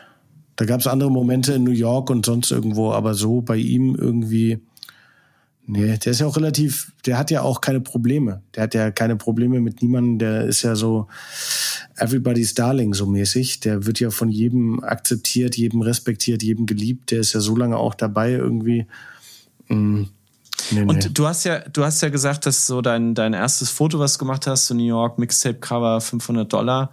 Wie lief das dann geldmäßig mhm. in der Zeit? Also wie viel hast du denn mit oder, oder bei Snoop dann eigentlich verdient in, in so einem normalen Monat oder einer normalen Woche? Das war, ähm, das war unterschiedlich tatsächlich, weil ich habe erst äh, Kohle von Snoop bekommen immer und habe gleichzeitig aber die, äh, ich bin ja natürlich ein Fuchs und habe gleichzeitig die Fotos auch immer noch ans Label verkauft und habe es auch noch gleichzeitig am Magazin verkauft. Das heißt, ich hatte Einnahmen aus drei verschiedenen Quellen und ich habe bei Snoop gelebt, das heißt, ich hatte auch gar keine Mietkosten und nichts. Ich habe einfach nur alles gebunkert, so gesehen. Und da meinte ich aber relativ fix zu Snoop, ey, er braucht mir gar kein Geld mehr geben, ich verdiene mein Geld auch so. Und ähm, habe dann einfach Bilder an die Labels nur verkauft und an Magazine. Und er war die ganze Zeit so, hä, warum denn nicht? Weil alle, alle pumpen ihn natürlich an wegen Geld immer. Und ich bin dann so, nee, nee, behalt mal dein Geld. Ich habe doch hier gerade das gemacht und das gemacht. Und ähm, Nee, das, das äh, unterschiedlich tatsächlich. Ne? Es war wirklich komplett random, aber ähm, ich glaube, der, der Rekord lag bei 30.000 Dollar in 20 Minuten, war, glaube ich, der Rekord von mir. Ja. Was, ist, was ist da passiert in den 20 Minuten? ähm, ich habe so, eine, so ein Feature klar gemacht für Snoop mit irgendeiner Rockband, irgendwas. Und dann war es so, ja, hier komm, mach mal. Und dann, äh, ja, kannst du mir mal kurz einen Verse geben, kannst du mal den aufnehmen mit dieser Band und so, kannst du dann, und dann war so, ja, okay. Wahnsinn. Dann, ja. Also du, also und, diese, diese Summen tauchten dann auf, weil du mit den Künstlern einfach da standest oder die getroffen hast und die gesagt haben, ja, hier ist der Fotograf, was willst du? 10k, 15k, 20k? Ja, nö, das war so, das war so, die waren dann so irgendwie so da, die hatte ich, äh, ähm, ja, aber im Grunde ja genauso. Fotografiert und dann äh, hat sich das alles so ergeben aber ja, so, so kamen die, die, die Sachen immer zustande. Es war, äh, das war, ich habe immer auch, ich habe immer so, bis heute habe ich Probleme so mit diesem, was kostet das denn? Was kostet denn ein Foto? Was kostet denn, weil ich komme jetzt auch nicht aus dem, also meine Mutter arbeitet bei Kick, mein, mein Bruder arbeitet auf dem Bau und das war, ist jetzt nicht so irgendwie, dass ich äh, also ich habe Tagessätze auch heute immer noch in der Fotografie habe ich Tagessätze, was so meine meine Mutter und mein Bruder im Monat verdienen. Und darum bin ich auch so, dass äh, was Olli auch vorhin meinte mit, ähm, wenn der mir dann so eine Anfrage schickt mit Anderson Pack, ich bin dann so, ich bin dann immer, ich äh, agiere eher euphoriemäßig. Ich sag dann, ey, ich bin sofort dabei, ab ein Euro mache ich alles so mäßig. Und äh, dann kommt meine Agentin irgendwann immer, die ich jetzt mittlerweile habe in Deutschland, die sagt dann immer, oh Mann, Pascal, du kannst doch nicht immer sowas sagen. Wie hast du dir das denn vorgestellt? Wir müssen doch das und das. Und ich sage dann immer, ja, aber ist doch geil. Und so, ja, aber du musst doch auch Geld verdienen. So, ja, ich weiß, aber ist doch trotzdem geil. Irgendwie so, ja, aber du kannst, lass mich doch nur bitte über Geld. Darum, ich rede deswegen ich auch viel, viel lieber schlecht. mit dir als mit deiner Agentin. Ja, genau. Ja, alle anderen auch. Das ist wirklich so. Es gibt sehr viele Leute, die so, ja, können wir das direkt regeln so? Und äh, ich muss dann immer so mir selber auf die Finger hauen und sagen, ja, nee, red mal bitte mit Birgit, sonst kriege ich wieder Ärger. also äh, von daher, Aber ich, ich bin da. Pascal, ich habe halt nie. Ja, trotzdem, trotz dieser 20-Minuten-Jobs, die du da hattest und mit denen du da echt viel Geld verdient Ja. hast. Und trotz auch der Tatsache, dass äh, Snoop Dogg ja einer der bekanntesten Rapper der Welt ist und du für ihn gearbeitet hast, trotzdem hast du nach sechs Monaten gesagt, nee, ich habe keinen Bock mehr, ich, will, ich gehe jetzt zurück nach Deutschland. Nee, ich bin nicht nach Deutschland gegangen, ich bin nach New York gegangen. Ach, du bist nach New York wieder. Mhm. Okay. Genau, ich bin zurück nach New York gegangen. Warum? Ähm, warum willst du jetzt wissen, ne? Ja, ähm, das hat Snoop auch gesagt. Warum? Und er meinte dann auch zu mir so, komm, bleib noch zwei Jahre und du bist Millionär. und ich habe aber, Come hat er on, wirklich Pass. tatsächlich zu mir gesagt. Das, das Witzigste war dann, ich habe dann äh, ihn später wieder getroffen. Äh, immer, also immer wieder mal, aber irgendwann, äh, da haben wir uns irgendwie eine Zeit lang nicht gesehen. Und dann meinte er so zu mir, und bist du schon Millionär? Und ich war so, nee. Und er so, ich habe es doch gesagt, bleib bei mir.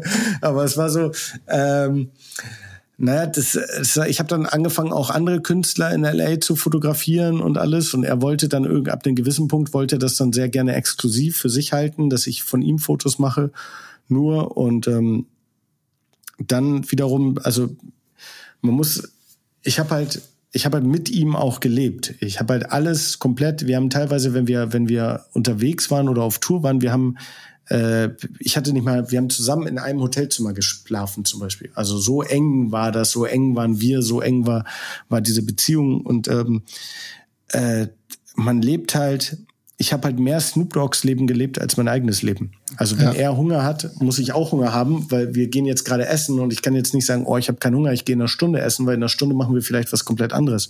Wenn er feiern gehen will, dann muss ich auch mitfeiern, weil ich das natürlich dokumentieren soll. Wenn er äh, wenn er müde ist, sollte ich auch am besten müde sein, weil ich weiß, sonst komme ich nicht auf die Stunden an Schlaf. Weil wenn ich jetzt noch vier Stunden länger wach bleibe als er, dann steht er vielleicht nach drei Stunden auf und ich bin dann irgendwie komplett durch und habe nie, also das war so, das war nicht mehr mein Leben. Und darum habe ich dann äh, mich dazu äh, entschieden und gesagt, so, ey, äh, das war ein Grund. Ich möchte gerne, ähm, ich möchte das gerne beenden, diese Zusammenarbeit. Es hat sehr viel Spaß gemacht, aber, aber ähm, ich möchte nicht immer von dir zum Essen eingeladen werden, ich möchte dich auch mal zum Essen einladen, so vom, vom Ding her. Und ähm, dazu kam, ich habe New York sehr vermisst. Ich habe äh, sehr viele Freunde in, in New York natürlich gehabt. In, und ähm, da, das habe ich sehr vermisst tatsächlich. Und da ist auch immer so, so viel Blödsinn passiert und dann war es so irgendwie auch, dann war es so, okay, ich will eigentlich wieder zurück nach New York und den Leuten da irgendwie helfen irgendwie und mit dem, was ich jetzt irgendwie geschafft habe auch und mit dem, mit den finanziellen Mitteln auch, die ich jetzt habe, würde ich viel lieber nach New York gehen und ein paar Leute da unterstützen und ähm, dann das gleiche war mit äh, ein, ein, ein sehr guter Freund von mir ist in dem Zeitraum auch äh, erschossen worden tatsächlich in, in äh, San Francisco. Ui. Und ähm, da war es dann auch so, dass ich so einfach diesen Abstand brauchte und äh, entschieden habe, okay, komm, ich, ich muss einfach, ich muss jetzt einfach gehen. Das ist jetzt, es gibt zu viele, zu viele Punkte, positiv, äh, Negativpunkte als Positivpunkte, dass ich mich dafür entscheide, dann äh, zu gehen tatsächlich. Genau, und dann bin ich äh, wieder nach äh, New York gegangen. Und dann irgendwann auch wieder nach Deutschland. Welches Jahr war das? Genau. 2009 war das, August 2009. Und dann hast du, Ja. Und e- jetzt hast du ja eine ähnliche Situation, weil seit ein paar Jahren Ja, tatsächlich. begleitest du ja, ja die bekannteste deutsche Rapband, Hip-Hop-Band 187 Ja. Straßenbande und lebst, Genau. kann man, kann man fast sagen, du lebst ja auch deren Leben so ein bisschen. Ähm, wie, Ja, ja. Aber auf Augenhöhe. Ja, mehr. okay. Es ist mehr auf Augenhöhe als, als, äh, als damals, möchte ich behaupten. Also weniger, Wie weniger Haustier, mehr, mehr Chef. Ja, gef- ja, so, so, so, so, so absurd, wie es sich anhört, aber ja, genau so ist es. Also es ist so, Mhm. also ähm, genau so. Gute, guter Vergleich. Auch wenn ich mich ungern als Haustier bezeichne, aber tatsächlich ja, es ist so. es- Mit 187, das ist auch nochmal eine andere Arbeit, weil ich habe viel mehr Freiheit, viel mehr Mitspracherecht, viel mehr ähm, was heißt Vertrauen? Ich habe da auch Vertrauen genossen. Das ist jetzt äh, auch, ich hatte natürlich auch da Freiheiten und so, aber das ist ähm, ja ist nochmal eine andere Art zu arbeiten. Vielleicht das liegt auch daran, weil es mehr Künstler vielleicht sind. wie, wie hast, wie hast du Ja. die Jungs eigentlich kennengelernt? Ich bin äh, 2009 nach Deutschland gekommen und habe dann erstmal äh, eine kurze Zeit lang gar nichts gemacht und habe einfach nur rumgehangen. Und ähm, irgendwann 2010 fiel mir dann auf, dass ja irgendwann auch äh, man ja Geld verdienen muss und nicht nur Geld ausgeben muss. Und habe dann tatsächlich gedacht, okay, was mache ich? Ich habe ja, ich habe es ja nie gelernt, diese Fotografie. Ich habe ja nichts gemacht irgendwie und habe dann ähm, und ich hatte aber auch keinen Draht mehr zu Deutschland dann so in dem Sinne. Ich hatte ein paar Freunde natürlich in Hamburg, aber ähm, habe dann angefangen. Ähm, ich habe dann gedacht, okay, was kann ich machen, um meine Fotografie weiterzubringen? Und ich habe diesen klassischen Jobablauf und ähm, äh, klassischen klassischen Fotowerdegang, wie man in Studios, äh, wie man Lichter setzt und so nie gelernt und hab dann bin dann zu einem Hamburger Fotografen gegangen, Olaf Lummer und Christoph Köster zwei Stück und habe die gefragt, ey, sag mal hier, ich kann fotografieren, aber im Grunde kann ich auch nichts eigentlich und ich mache alles nach Gefühl und die haben dann äh, meine Fotografie gesehen und meinten, ey, komm, wir nehmen dich unter die Fittiche und ich zeig dir in einem halben Jahr alles, was du wissen musst über äh, Studiofotografie, Werbefotografie und das und das. Und irgendwann hatten wir einen Job auf Rügen tatsächlich. Und ich saß so, bevor der Wagen abfuhr, saß ich in so einem kleinen Café, auch hier um die Ecke in der Schanze. Und äh, das war 2010, war das ja. Jesus ging dann vorbei. Und äh, ich habe ihn dann gesehen und ich kannte ich habe auch mit der, wie gesagt, am Anfang schon mit Cool Savage und so dieser deutschen Hip-Hop-Szene hatte ich nie richtig mich identifizieren können und hatte nie richtig was mit zu tun. Und dann war ich in Hamburg wieder und ein Freund von mir hat mir ein Video von Jizzes gezeigt, äh, das hieß, es war so ein Diss gegen Lars Unlimited. Und ich, keine Ahnung, der Song hieß, glaube ich, Unlimited oder so auch. Und das war so, die Jungs standen vor so einem alten Fabrik-Blockgebäude mit so Kampfhunden und alles. Das war so gefühlt, war das so geil. Das ist so New York-mäßig, so wie früher, wie bei mir irgendwie geil. Fühle ich voll. Und auf einmal geht dieser Typ an diesem Café bei mir vorbei und ich meinte so, ey, Digi, sag mal, kann ich dich fotografieren? Und er meinte so, hä, warum? Und ich war so, ja, warum nicht? Und er war dann nur so, weil ich Jizzes bin oder was? Und ich so, ja, Mann. Und dann er so, ja, puh, äh, komm mit im Park, die ganzen Jungs sind im Park. Und dann war so, fuck, ich kann nicht, ich muss arbeiten, ich muss hier so eine Scheiße nach Rügen fahren, irgendwie, keine Ahnung. Und meinte er so, ja, warte, ich gebe dir meine Nummer, ruf mich an, du musst aber anrufen, ich habe kein Guthaben. Und dann hat er mir äh, seine Handynummer gegeben. Und dann zwei Wochen danach ist er dann tatsächlich in den Knast gekommen. Und äh, ich habe ihn nie angerufen. Und dann vergingen die Jahre und äh, dann nach drei Jahren war das, glaube ich, kam er wieder aus dem Knast raus. Und da gab es so einen Club in der Schanze, Kleiner Donner hieß das. Und da war ich äh, immer Stammgast und er dann irgendwann auch, als er wieder aus dem Knast kam. Und witzigerweise äh, hat er mich dann erkannt und er meinte so, ey, du bist so der Fotograf oder nicht? Und ich so, ja Mann, wir wollten immer mal Fotos machen. So. Und er so, ja, lass doch machen. Und da ging aber das mit 187 schon so langsam los. Und dann war ich so, ja, sicher, weil irgendwie will euch jetzt jeder fotografieren und ich will jetzt nicht auf einem fahrenden Zug springen und das ist nicht so meine Art und Weise, aber ey, wenn du sagst, cool, immer noch gerne, kannst ja mal überlegen. Und in der gleichen Zeit habe ich aber ähm, mein erstes Fotobuch, Snapshot Stories, rausgebracht, wo ich diese ganzen New York-Geschichten und LA-Geschichten und alles erzählt habe. Und zur gleichen Zeit hat, ähm, hat äh, ein Kumpel von mir das äh, Frost gegeben, der Sprüher von 187. Und, ähm, und der hat das dann Bones gezeigt, der, der Kopf so gesehen von 187. Und so tauchte mein Name irgendwie in verschiedenen Umfeldern von 187 auf. Und dann war es so, ja, wenn du Bock hast, äh, mach doch mal ein paar Bilder von uns. Und dann habe ich die so immer nebenher so ein bisschen begleitet, mal auf dem, mal so Hamburg lokalmäßig. Die haben dann Laden aufgemacht, dann war ich bei dieser Ladeneröffnung, habe die dokumentiert. Dann hatten sie mal einen äh, ein Festival in Hamburg, ein eigenes, da meinten die so, meinte Bones und so, ey, hast du Bock, das zu fotografieren? Das habe ich dann fotografiert und dann äh, irgendwann kam dann so der Moment, dass ähm, Bones dann meinte so, ey, ganz ehrlich, also du brauchst uns nicht, wir brauchen dich nicht. Eigentlich ist es eine ganz gute Grundlage, auf Augenhöhe zusammenzuarbeiten. Und dann war es so, ja, stimmt. und dann ähm, ja, und dann äh, bin ich, meinte so, ja, dann komm doch mit auf Tour. Und dann bin ich tatsächlich mit auf, äh, das erste Mal mit auf Tour mit den Jungs gefahren und dann äh, hat sich das immer mehr gefestigt und ähm, ist eine sehr, sehr äh, gute Freundschaft, enge Freundschaft. Der beste Vertrag aller Zeiten. Du brauchst uns nicht, wir brauchen ja. dich nicht. Lass zusammenarbeiten.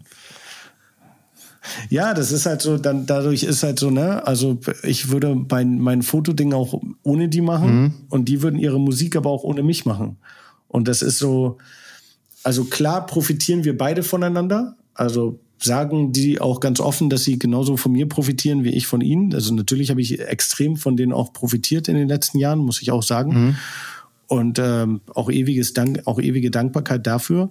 Aber ähm, ich meine, du ähm, hast, also was ich ja mitbekomme, ist, du gibst ja unheimlich viel zurück. So nach einem Konzert kommt der Einminüter von dir ich, ich, ich, ja, genau. ich, also der, der, der muss über Nacht geschnitten werden. Ich will dich wissen, also du musst ja unheimlich nicht über Nacht, das wird halbe, oder, ja, halbe, eine Stunde nach Auftritt ist ja genau. Und ich meine, du ja. gibst, also du, wie, wie krass schnell du Sachen einfach lieferst. Also du gibst da unheimlich viel zurück. Jetzt ist es ja gleichzeitig auch so, dass du hast es gerade auch kurz erwähnt, 187 ist umstritten. Ja, die Bandmitglieder ja. sind jetzt keine Schmuse-Rapper, so habe ich es, glaube ich, äh, mal an anderer Stelle gehört. Ähm, die Jungs kommen auch immer wieder mit dem Gesetz in Konflikt. Was mich interessieren will, wie gehst du damit um? Wie gehe ich damit um? Ich stecke ja meist mittendrin. Mhm. Also, also, also Führerschein hast du auf jeden ähm, Fall nicht mehr, habe ich auf deinem Instagram gerade gesehen. Führerschein ist weg, ja, Führerschein ist weg. Damit haben die aber nichts zu tun. Das ist eigenes Eigenverschulden aufgrund von Schnellfahren und äh, Handy am Steuer und Raserei und alles. Ähm, nee, äh, wie gehe ich damit um? Gute Frage. Ähm, ja, im Grunde, ich meine, das, man muss sagen, die Jungs sind natürlich aber auch dem, dem, dem Staat, sage ich mal, ein sehr großer Dorn im Auge. Gerade zum Beispiel, wenn wir jetzt nach äh, München gehen und da ein Auftritt ist, dann, ähm, dann beim letzten Auftritt, Bones wurde direkt nach dem Auftritt verhaftet. Vor dem Auftritt hieß es irgendwie, ja, sobald ihr einen Joint auf der Bühne anzündet, dann äh, springen wir dazwischen und ähm, und äh, dann ist das Konzert vorbei. Er hat keinen Joint auf der Bühne angezündet. Trotzdem wurde er während äh, wirklich von der Bühne runter 200 Polizisten in die Backstage rein, direkt ihn verhaftet, irgendwie mitgenommen, Maxwell mitgenommen, irgendwie, obwohl nichts gemacht wurde, ihm Dreadlocks abgeschnitten für Haarproben angeblich, aber dann brauchen wir ja nicht drei Dreadlocks, ihn auf den Stuhl gesetzt und gesagt, komm, Adolf Hitler hat da schon gesessen. Und das ist so, äh, das ist so größtenteils und dann wird halt ein riesen Medienbericht draus gemacht und in den Medien steht dann halt so große Drogenrazzia bei der 187 Straßenbande, Rapper fest, zwei Rapper davon festgenommen worden. Und ähm, aber dass die dann irgendwie eine Stunde später oder zwei, drei Stunden später auf freien Fuß sind, weil nichts gefunden wurde und nichts, das, das steht dann natürlich nicht da. Da steht dann, ja, es wurden so und so viele Delikte gemacht, aber dass diese Delikte bei den Fans waren, die auch alle kontrolliert, das wird dann nicht gesagt so. Oder und, und viele Dinge. Also darum äh, ist auch sehr viele Sachen sind natürlich auch äh, Schikane, nenne ich es mal. Natürlich sind die Jungs nicht unschuldig. Also ne, es, die legen ja auch sehr viel Wert auf Authentizität und in den Musikvideos sind ja auch sehr viele Waffen immer zu sehen und alles. Und natürlich im Grunde da muss man sich nicht wundern, dass es Hausdurchsuchungen gibt. Das sind natürlich die Geister, die man rief. Also so ist es einfach und äh, äh, da, da leide ich natürlich auch drunter, in Anführungsstrichen leiden, weil bei mir klopfen sie dann natürlich auch an und ähm, habe da auch Nachteile von. Ich habe auch Wohnungen nicht bekommen wegen 187 Straßenbande. Ich habe auch Büros nicht bekommen wegen 187 Straßenbande. Also Krass. und auch Jobs deswegen nicht bekommen. Aber ähm, ähm, im Grunde, das ist halt weil äh, klar, man sieht halt, dann sieht man ein Video von Jesus, wie er mal ausrastet und jeder hat halt einen schlechten Tag und äh, natürlich, vielleicht hat er auch manchmal ein paar mehr schlechte Tage. Und äh, aber die, den wahren, die wahre Person von Jesus, dass er sich auch normal unterhalten kann oder dass er im Wohnzimmer bei mir sitzt und Playstation ein Lego-Spiel mit meinem Sohn zusammenspielt auf Playstation, das, das sieht man halt nicht. Aber was du gerade gesagt hast zum Thema Authentizität und dann gesagt hast, da müssen Waffen dann äh, vorkommen. Das hat mich total an diese Authentizität auch in den, an den USA Hip-Hop erinnert. Ähm, du bist ja, ja, du bist ja da gelandet, so der, der Junge aus, aus Bremerförde irgendwie landet in, in Parkchester in der Bronx und dann bist du in der Mitte von dieser Waffengewalt und von diesem ja. ganzen Gehabe, was darum ist. Aber so wie ich das jetzt verstanden habe, nach irgendwie zehn Jahren in New York leben, ähm, eigentlich ist diese ganze Kultur immer von der Angst beherrscht. Also das Bling Bling, die Ketten, die, die quasi die Uniformen, die es auch gibt, haben ganz viel mit, mit einem Schutzmechanismus auch zu tun oder die eigene Sprache, die viele haben. Ähm, es ist immer ein Schutzmechanismus, weil man immer weiß, so die Polizei Ähm, die kann einen über den Haufen schießen und hat sie wahrscheinlich auch schon gemacht. Ähm, es gibt die Angst vor den anderen Idioten, die einen vielleicht ähm, was antun wollen. Es gibt den systemischen Rassismus, also egal wo du hingehst, ähm, ob im Supermarkt oder äh, wenn du irgendwie zu nah an jemanden vorbeigehst in der U-Bahn oder wenn du auf einer Behörde bist, du erlebst ständig, dass du irgendwie so ein Mensch zweiter, dritter, vierter Klasse bist. Und du, ähm, du schaffst dir eigentlich so eine Art Schutzschild mit diesem, mit all diesem, was du nach außen so, puff, so das bin ich, so fass mich nicht an. Ähm, ich habe die Waffen, ich habe das Bling Bling, ich habe die Kohle, ich habe die Autos, ich habe die Mädels. Ähm, und was, was, was ich daran irgendwie, also es gibt vieles daran, was ich nicht verstehe, weil ich einfach nicht aus der Kultur komme und sie auch nicht so nah erlebt habe wie du. Aber was mich immer wieder fasziniert ist, dass in meiner Generation, Anfang der 80er geboren, wahnsinnig viele Mittelschichtskinder das total geil finden und total darauf abfahren und unbedingt auch eigentlich am liebsten äh, mit der Goldkette irgendwie und der Wumme in der Hand irgendwie um die Straßenecke biegen würden und einen Kampfhund. Und ich habe und war, war also hast du weißt du, warum das hier gerade auch so in Deutschland, warum das eigentlich viele so geil finden aus unserer Generation? Also woran das eigentlich liegt? So Gangster-Rap? Mm. Ich glaube, also für uns, also ich glaube erstmal für die Amerikaner ist es auch diese ganze Gangster-Rap-Geschichte und ähm, neben diesem diesem Schutzschild, was du meinst, ist es natürlich auch auch äh, ein Ausweg, ne? Ist natürlich auch eine, eine Art ähm, ein Ausweg aus so einer, so einer, ey, du wohnst im, im Ghetto, du kriegst, hast vielleicht nicht die gleichen Chancen wie irgendwelche anderen Leute und und vielleicht ist das so, die, die zeigen damit dir auch, guck mal, ey, ich hab's geschafft, ich bin rausgekommen, du kannst es auch schaffen. Das, du kannst, jeder kann es schaffen, wenn ich es geschafft habe, so mäßig.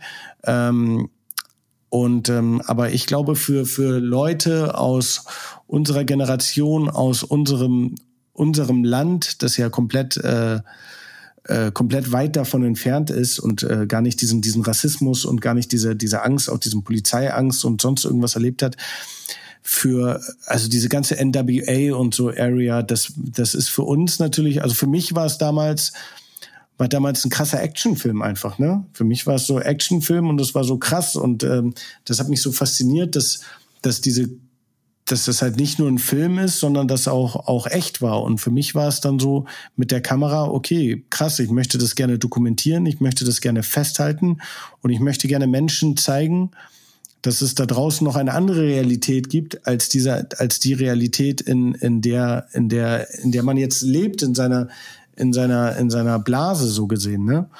Und ähm, das war für mich immer eigentlich der Antrieb und ähm, ich habe zum Beispiel, es gab einen Moment, da war ich auch in LA und wir waren im Studio und ich saß, äh, das war bei Snoop im Studium und wir saßen so auf, auf einer Couch und haben äh, äh, der Film Boys in the Hood geguckt. Mhm. Und so Klassiker aus der Jugend, den man hunderttausendmal gesehen hat, so aus mit unserer Ice, Generation. Ice Cube spielt er auch mit. Genau, Ice Cube. Es gab ja Boys in the Hood und dann gab es Menace to Society. Ja. Diese beiden Filme waren so die, die so das geprägt haben, so was man so geguckt hat. Der Film spielt eigentlich die ganze Zeit vor und, dem Haus, wie die zwei Jungs vor dem Haus sitzen. Genau. Ich liebe diesen Film. Ja, gefühlt, ja. Ja. Und das Ding ist aber, ich habe diesen Film mit diesen Jungs aus Inglewood geguckt, wo es teilweise auch spielt. Und auf einmal hat es dieser Film wie die darüber geredet haben, das war so, als wenn ich jetzt zum Beispiel einen Film aus Hamburg gucke, aus meiner Nachbarschaft und auf einmal sehe ich da den Endings und ah, witzig, das. Und auf einmal hat dieser Film eine komplett neue Realität bekommen, weil das war dann so, und das war selbst so nach all den Jahren in Amerika und so war es so, ach krass das ist einfach wirklich so gewesen. So, es gab so diese Dings, diese, es gibt so eine Szene, da gehen die so ein Bahngleis entlang und dann finden die eine Leiche auf dem Boden irgendwie. Und dann sagt der eine so, ja, witzig, das war das und das und der hat wirklich diese Leiche da gefunden. Ja, krass, genau, da kann ich mich auch noch dran. Und auf einmal kriegt das so eine ganz andere Realität. Und ich glaube, aber für viele Leute aus, äh, aus unserer Generation war das einfach so ein, ja, so ein, so ein spannender Actionfilm einfach, so eine, so eine spannende, spannende andere Realität als die, die wir kennen, als das Langweilige vielleicht auch. Und ähm, ich glaube, das war so die, die Faszination. Und ich glaube aber auch, äh, dass Deutschrap mittlerweile so gut funktioniert und auch so eigenständig funktioniert, weil ähm, die Kids, die jetzt groß werden, die gucken halt sehr viel auf Deutschrap und die, die sehen sich halt da wieder in dieser, in diesen Deutsch-Rapper irgendwie, ah, guck mal, der hat's auch irgendwie und der, der, der, ähm, ja, hier ist nochmal halt anders, aber der, der verkörpert äh, äh, den Traum, den ich habe und der macht, was er will und der, der beugt sich nicht dem System und ähm, irgendwie und äh, sondern macht einfach, was er will und hängt mit seinen, so jetzt auf 187 bezogen, wo, wo viele Kids das natürlich auch feiern. Da würde ich sagen, ist es so diese Faszination mit, guck das sind, sind fünf Jungs, die machen einfach zusammen ihr Ding und die leben diesen, diesen, diesen Traum, den sie haben. Die fahren coole Autos. Jeder, wenn du jeden, also es ist ja so, du kannst ja jeden Menschen fragen, was möchtest du gerne im Leben mhm. erreichen? Egal, ob er BWL-Student ist, egal, ob er Popmusik hört, egal, ob er Hip-Hop-Musik hört, egal, ob er sonst was hört, dann wird er sagen, ey, ich würde gerne irgendwann ein Haus haben und ich würde gerne ein cooles Auto fahren. Also viele, viele zumindest, sehr viele. Und das ist einfach, und dann hast du halt diese Rapper, die genau das machen. Und dann äh, fahren die Kids natürlich darauf ab. Und äh, nochmal auf die, auf, weil du das gerade angesprochen hast, deutscher Hip-Hop, US-Hip-Hop. Ja. Wenn du das so beides anguckst, jetzt die beiden Welten, du kennst die beide wirklich in- und auswendig. Was ist für mhm. dich der größte Unterschied zwischen US-Hip-Hop und deutschen Hip-Hop heute? Ich glaube heutzutage, der US-Hip-Hop ist schon ein bisschen weiter der US-Hip-Hop ist nicht so verkopft. Er macht sich nicht so viel Gedanken um Image, glaube ich. Ist ein bisschen offener geworden, ein bisschen ähm, gesellschaftsoffener vielleicht auch, obwohl das ja in Deutschland auch schon sehr Hip-Hop schon sehr in der Gesellschaft angekommen ist, sieht man ja auch in der Werbung, dass jetzt so sehr viele äh, äh, Rapper auch in der Werbung stattfinden und sonst irgendwas. Aber ähm, ich glaube, es ist gesellschaftstauglicher in, in, in Amerika und ähm, die Künstler sind, sind nicht so engstirnig wie hier. Auch was äh, zum Beispiel, äh, hatte ich vorhin schon erwähnt, Snoop Dogg hat eine Kochshow mit Martha Stewart. Also es würde sich kein deutscher Künstler hinsetzen, kein Deutscher und Snoop Dogg wird als Gangster-Rapper gesehen. Mhm. Du wirst niemals einen Gangster-Rapper aktuell in Deutschland sehen, der sagt, okay, ich mache jetzt eine Kochshow mit mit Tim Melzer. Mhm. Das wird einfach nicht passieren, weil die denken so, nein, auf gar keinen Fall. Wie unauthentisch ist das denn? Mhm. Und in Amerika sind die so schon einen Schritt weiter, dass sie sagen, ey, ich mache einfach das, worauf mhm. ich Bock habe. Während in Deutschland es noch so ein bisschen, bisschen verkopfter ist, bisschen in den Anfangsschubladen Stufen noch ist. Was ich aber daran auch viel vielleicht daran liegt, dass ähm, in Amerika sind die natürlich schon ein paar Generationen weiter. Also wir sind ja jetzt gerade so die, die Generation, die was beeinflussen kann in der Wirtschaft, die aber mit Hip-Hop aufgewachsen mhm. ist. Mhm. Die, das sind dann die Jungs, die sagen, ey, komm zu, auch so zur Marken zum Beispiel, die so sagen, ey, lass doch mal was mit einem Rapper machen.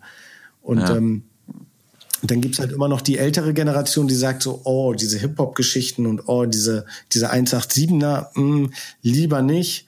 Und in Amerika ist es, glaube ich, schon, da sind die Generationen schon weiter. Diese, die sehen das und sagen, okay, krass, die sehen nicht nur, die sehen, die sehen mehr, was dahinter steckt. Dass die sagen, ey, guck mal, das ist einfach aber auch mittlerweile ein Business. Da mhm. ist sehr viel Geld hinter, da passiert sehr viel. Und ich habe mal so, ja, ich glaube, das ist ich so habe mal so einen Satz gehört: In, in, in, in Hip Hop in Deutschland ist ein Genre und Hip Hop in den USA ist eine, eine Lebenskultur. Würdest du das unterschreiben? Ja. ja, sehr gut gesagt. Ich weiß auch, wo du das gehört hast. Wer hat es gesagt? Ein Gast von uns? Ja, Christian Besler, der äh, Chef von Complex.com. Der hat das gesagt. Es war hier bei uns im Podcast. Ja. Er hat gesagt, Olli, das Gedächtnis ja, von Wunderbar Together. Danke, gut. Olli. Hip-Hop ist eine Musikrichtung hm. in Deutschland und in Amerika ist es Kultur. Genau, so hat er das. Ja. Stimmt. Fand ich auch ganz äh, passend, ja. Und ich glaube aber, das kann tatsächlich auch hier eine Kultur werden. Mhm. Weil es halt immer, immer, immer stärker wird, immer, immer, ja, immer präsenter wird, die Kids immer mehr mit aufwachsen. Und irgendwann wird es hier wahrscheinlich auch so zur Kultur. Gibt, gibt es ein, das interessiert mich auch, gibt es etwas, was du gerade in den USA beobachtest am Hip-Hop? Weil du bist ja auch sehr auf, auf die USA fokussiert. Ein Trend, ja, der dir besonders auffällt? Mmh. Singles werden immer wichtiger, Alben immer unwichtiger. Das ist, was mir aufgefallen ist. Es geht fast nur noch um so die nächste Single und gar nicht mehr um das Komplettpaket des Albums. Aber das ist in Deutschland doch auch so, oder? Wenn man Capital Bra zum Beispiel sich anguckt und ja, Capital ist so der erste mhm. und UFO ist auch so sehr Single fixiert. Ähm, das schwappt so langsam okay. rüber, aber eher so, das sind eher so die Ausnahmen, dass sie so sagen, okay, wir ballern jetzt raus, raus, raus, raus. Das sind so die, die's, äh, die, das wird auch in Deutschland passieren, auf jeden Fall, diese Entwicklung. Ähm, aber das in Amerika ist das halt schon komplett ausgeprägt. Ne? Da sind so Alben sind da eigentlich komplett egal mittlerweile schon. Und ansonsten ähm, ja, was ich auch ganz cool finde, ist mittlerweile, dass Musiker in Amerika, die machen einfach. Also J. Cole zum Beispiel nimmt ein Album auf und dann äh, sagt er, was aber auch daran liegt, dass es in Amerika ist, glaube ich, es gibt gar keine CDs mehr, oder? Gibt es noch, kann man noch irgendwo in Amerika physische CDs kaufen? Felix, Hast du gerade in naja, New York? Es ist halt so ein Antiquitätenhandel dann, ne? Wie, also die, ich glaube, Kassetten ja, sind genau. wesentlich cooler inzwischen als, als CDs. Ja, genau, genau. Oder Vinyl halt. Oder Vinyl, aber, ja. aber so die richtige, also deswegen, das, das, dadurch ist es natürlich auch ein bisschen freier, dass J. Cole sagt, ey, guck mal, mein Album ist fertig, das kommt jetzt heute Abend raus. Und ich kündige das jetzt nicht irgendwie drei Monate an und mache irgendwie super lange Werbung. Und in Deutschland funktioniert das System noch, ich kündige heute ein Album an, in drei oder vier Monaten kommt es raus und jetzt bringe ich so jetzt mal eine Single raus, dann bringe ich in drei Wochen die nächste Single raus und dann zum Moment des Albums ist es auch vorbei. Dann kümmere ich mich nicht um Album, es kommt keine Single mehr, es ist das Thema abgehakt und ich fahre im Urlaub. Und in Amerika ist es eher so, ey, mein Album kommt morgen mhm. raus, so, check das aus und dann kommt nächste Woche vielleicht die erste Single, dann kommt dann irgendwann in zwei Wochen nochmal eine Single, dann kommt vielleicht auch mal DJ Khaled, haut irgendwie drei Videos an einem Abend raus und sagt, hier, guck mal, das sind meine Videos und das ist da so ein bisschen, bisschen freier gehandhabt. Das äh, mag ich auch sehr tatsächlich, dieses System so von wegen, dass man sagt, ey komm, hier. Deutschland ist natürlich durch dieses Boxen-Business, sind die natürlich angewiesen durch die ganzen Vorbestellungen und so. Darum, darum funktioniert das halt alles leider nicht so. Mhm. Aber ähm, ich kann mir sehr, sehr gut vorstellen, dass äh, genau das ähm, auch passieren wird. Ich möchte noch über eine Sache mit dir sprechen, weil das auch so so die beiden Kulturen so ein bisschen zusammenbringt. Und ähm, jetzt ist es so, dass dir vor einigen Jahren mit einem Musikvideo, was gelungen ist, äh, vor allem auch mit Jizzes, ich glaube, mit Jizzes hat das gestartet, was eigentlich keinem ja. anderen Künstler gelungen ist. Und zwar habt ihr ähm, ein Musikvideo gedreht mit Jizzes. Äh, ja. habt das äh, was hast du gedacht? Es war eine komplette Faneinsendung. Also es gibt laufende Prozesse zu diesem Video, darum ist es eine Ferneinsendung. Okay. So. Aber naja. Obwohl, nee, das Thema ist durch. Moment, warte. Ich muss mal ganz kurz überlegen. Nee, das, das Thema ist, äh, das Thema ist durch. Doch, man kann sagen, dass ich es gemacht habe. Ja, ich habe es gemacht. Okay. Offiziell. Okay, das, das Video hast du gedreht. Ähm, und es ist richtig. Heißt, was hast du gedacht? Und das, das Ding ist, dass, dass das Video auf Worldstar Hip Hop lief und genau. sämtliche Rekorde erste dort. Deutsche Hip -Hop erste deutsche Hip-Hop. Ich, ich, ich erinnere mich da an Kommentare. Ähm, der richtige Gangster-Hip-Hop kommt aus Deutschland. Also es ist 66 Millionen Aufrufe hatte das Video und es zeigt eigentlich Jesus ähm, ja in Amerika und die Amerikaner haben es gefeiert. Und dann hast du und jetzt um den um das nochmal weiter zu spannen, du bist dann glaube ich im Frühjahr 2018 mit Jesus nach LA gereist ja. und hast dann nochmal in LA ja äh, ein, und ich glaube, Bones war auch mit dabei, nochmal ein Musikvideo gedreht. Genau. Warum? Und auch das ist so eingeschlagen wie eine Bombe. Ich glaube, inzwischen 63 Millionen Aufrufe auf Worldstar Hip Hop. Ach krass. Ähm, ist, ja. Ja, wie, wieso kommen die beiden so gut an in den USA? Hm. Ähm, ich glaube, weil ähm, also das erstmal, das war ja so, viele haben ja gesagt damals, krass, dieses Was hast du gedacht, äh, dass das auf Worlds Hip Hop gelandet ist, das war der krasseste Marketing-Move, den ihr je machen konntet. Äh, das stimmt gar nicht. Ähm, wir haben das notgedrungen da hochgeladen. Das war wirklich so, dieses Video haben äh, mehrere Anwälte vorher tatsächlich geschaut und ähm, das komplette Management hat gesagt, bringt dieses Video nicht raus. Wir haben es von Anwälten gecheckt, bringt es bitte nicht raus. Und dann wäre ich aber so, ey, es kann nicht sein, habe ich das nochmal von einem Anwalt checken lassen. Und es gab eine Szene in diesem Video, wo eine, ähm, ein Polizeiauto angetaggt wird. Und er meinte, naja, damit pisst ihr offensichtlich den Staat ans Bein, nimm diese Szene raus. Alles andere soll man mal beweisen, dass es überhaupt echt ist. Und dann war es so, okay, cool, das ist ein Go.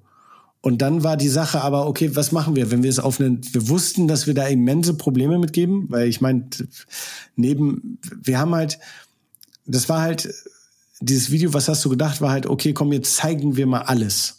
Alles, worauf man zu, da sind, ich meine, da sind Kriegswaffen in diesem, das ist komplett geisteskrank, dass da Kriegswaffen in diesem Video zu sehen sind. Also, und da war es dann so, okay, was machen wir? Wir packen wir können es nicht auf einen deutschen YouTube-Kanal packen. Und da meinte ich irgendwann, ey, komm, wir packen es auf World's the Hip Hop. Da kommt die deutsche Polizei nicht so hinterher, das können die nicht sofort sperren. Und da, äh, da wissen die gar nicht, wo die anklopfen sollen. Klassische fan Und dann ist das äh, auf, genau, dann ist das auf Deutsch äh, auf World's the Hip Hop online gegangen. Und ähm, daraufhin am nächsten Tag rief der Manager äh, von 187 mich an und sagte, sag mal, bist du behindert, bist du geisteskrank, was fällt dir ein? Und ich so, was ist passiert? Wie kann dieses Video online sein? Und ich war so, hä? Welches Video? Ich weiß nicht, das, was hast du gedacht? Und ich so, ich habe das Video gar nicht gemacht, ich habe damit nichts zu tun, das ist eine Faneinsendung anscheinend gewesen. Und er meinte so, hä, Bones und Jizzes sagen das Gleiche, ihr verarscht mich doch die ganze Zeit. Und das war dann so, äh, nee, keine Ahnung, so schnell aufgelegt. Und das war so, und ähm, dann hat das über Nacht solche Wellen geschlagen, auch in Amerika, dass äh, die Leute so krass äh, äh, ich glaube, die Leute haben, haben, die Amerikaner haben nicht damit gerechnet, dass sowas in Deutschland existiert. Ich glaube, das war der Moment, dass die, die Amerikaner gesagt haben, krass, sowas gibt's auch in Deutschland, mhm. was ist da los? Ja. Und ähm, ähm, dann war es irgendwie, am nächsten Tag rief mich der Manager wieder an und meinte, egal ob du es warst oder nicht, das war geniereich, das war großartig. und das war so, ja, ich war es immer noch nicht, ich bin da raus.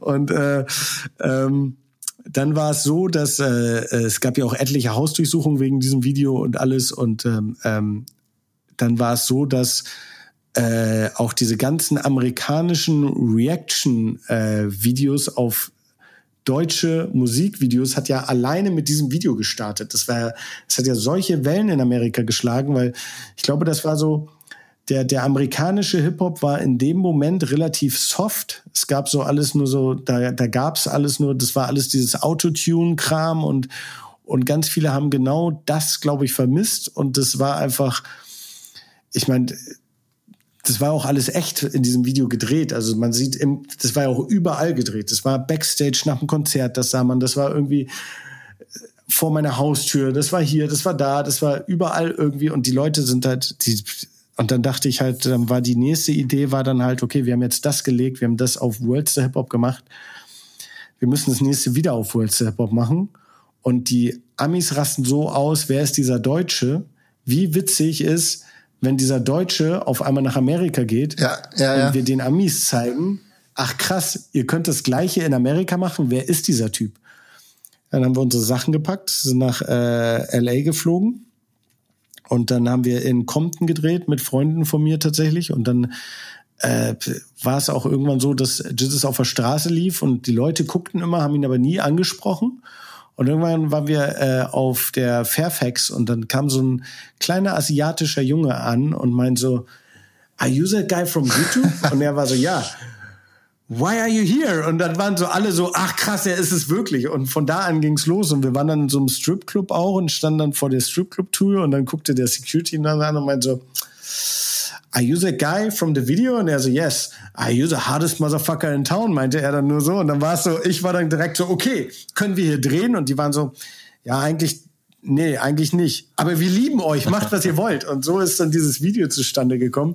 Und so ist dann, äh, ich glaube, dann noch mehr die Absurdität zusammengekommen, dass die Amis dann sagten so, wer ist dieser Typ? Warum kommt er hierher und dreht in Compton mit irgendwelchen Ghetto-Leuten in irgendwelch, wer erlaubt ihm das, es überhaupt zu machen, wo selbst Amis nicht mehr hingehen zu diesen Leuten. Und es sind alles so Gang-affiliated Leute. Und was passiert hier?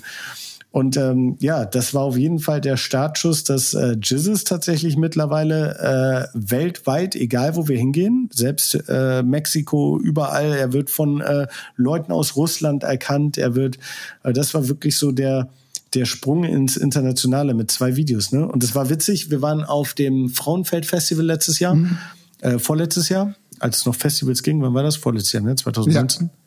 Ja, und da war, nee, das war das Wireless Festival in Köln. Und da sind die Migos aufgetreten.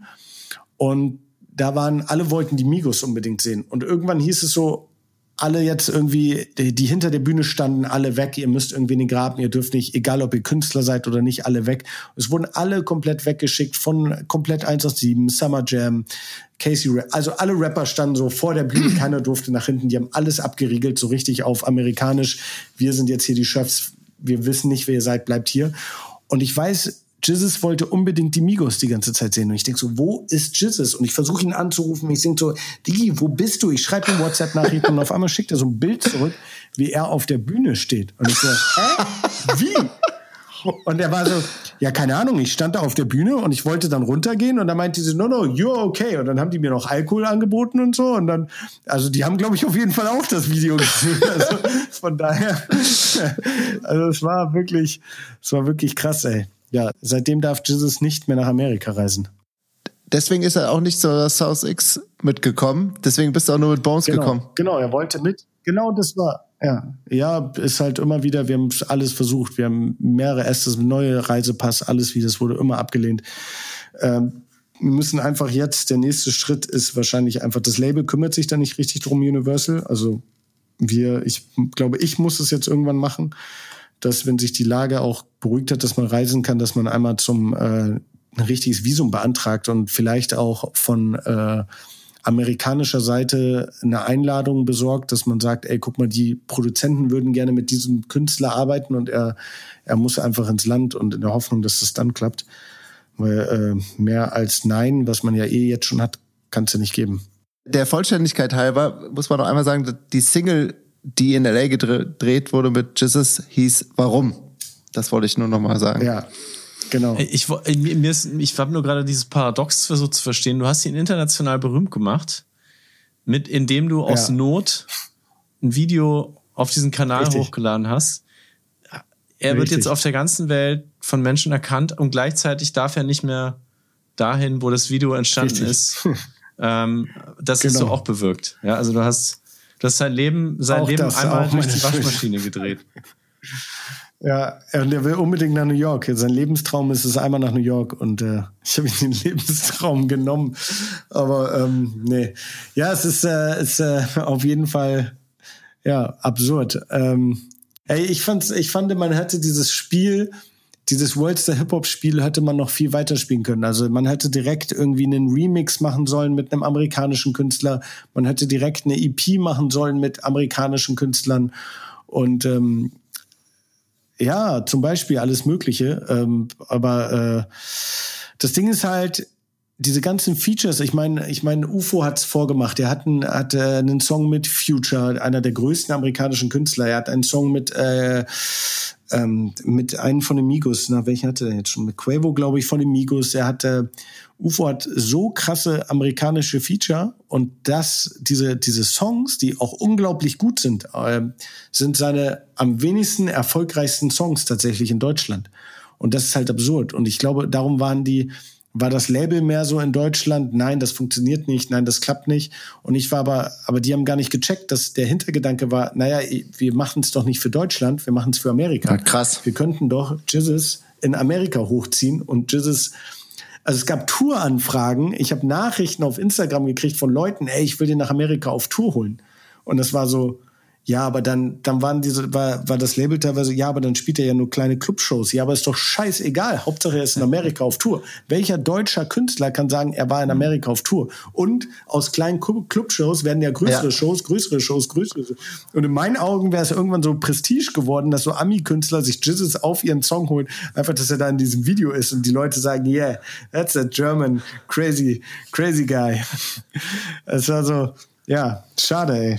Schade, schade. Man hätte so unendlich weiterspinnen können, aber man hat es nicht getan. Aber meinst du, das wird vielleicht irgendwann noch? Also hast du, hast du das, weil diese, diese, selbst diese No-Flight oder diese Visa-Sperren, die gehen ja auch nach ein paar Jahren wieder weg, oder? Also das. Die Frage ist halt, warum ist es gesperrt worden? Das weiß man halt nicht. Also es gibt halt mehrere Möglichkeiten und man, man weiß es halt nicht. Aber ähm, ähm, ja, ey, vielleicht hat man auch Glück und nach Corona macht man jetzt einfach so ein, äh, macht man einfach ein Esther und das geht durch. Genau. Und dann ist Amnesie. alles easy. Also Amnesie genau. nach der Pandemie. Von daher. Genau. Und dann wird er auf einmal amerikanischer Ehrenbürger. Nein, aber äh, das war so, das war ein schöner Moment, weil das war so irgendwie, das war, irgendwie war das so, für mich als Außenstehender war das so, ach krass, das ist der Moment, wo so alles, was ich gemacht habe, irgendwie zusammenkommt und alles irgendwie Sinn ergibt. Ich konnte auf einmal, auf einmal das alles, was ich in New York gemacht habe, in LA gemacht habe, was ich dann abgebrochen habe, um in Deutschland irgendwie was anderes aufzubauen, konnte ich dann auf einmal alles komplett verbinden und in einem Pot werfen und hier, bitteschön und äh, World's Hip Hop ist es geworden. Wunderbar together ja. halt. Ja. Wahnsinnige Geschichte. Ich, ich ja. habe noch zwei, drei letzte Fragen. Pascal, Easy. wer ist noch auf deiner Wunschliste zum Fotografieren? Mit welchem Künstler, welcher Künstlerin willst du gerne mal shooten? Boah, ist eine schwere Frage.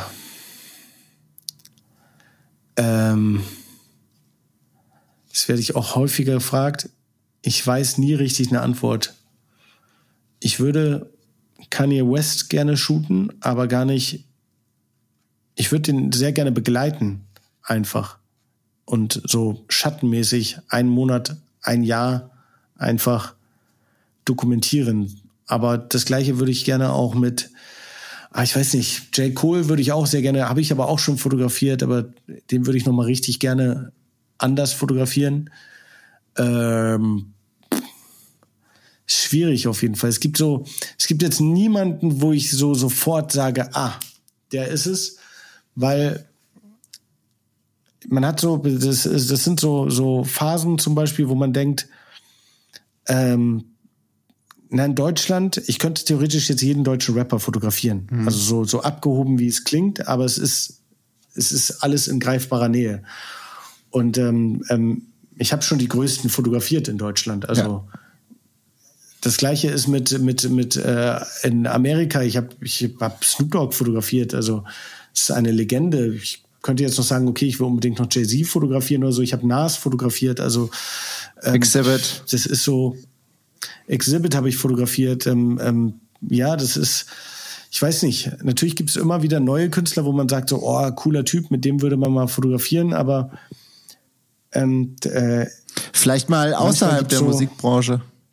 Ja, außer das ist halt das Ding. Das, das wäre das Ding. Außerhalb der Musikbranche ist es, glaube ich, wäre es, glaube ich, interessanter, dass man da äh, irgendwas oh. macht. Ich hatte vor, vor, vor diesem Meek Mill Clip hatte ich zum Beispiel eine Unterhaltung mit Snoop, äh, mit Snoop sage ich schon, mit äh, Bones.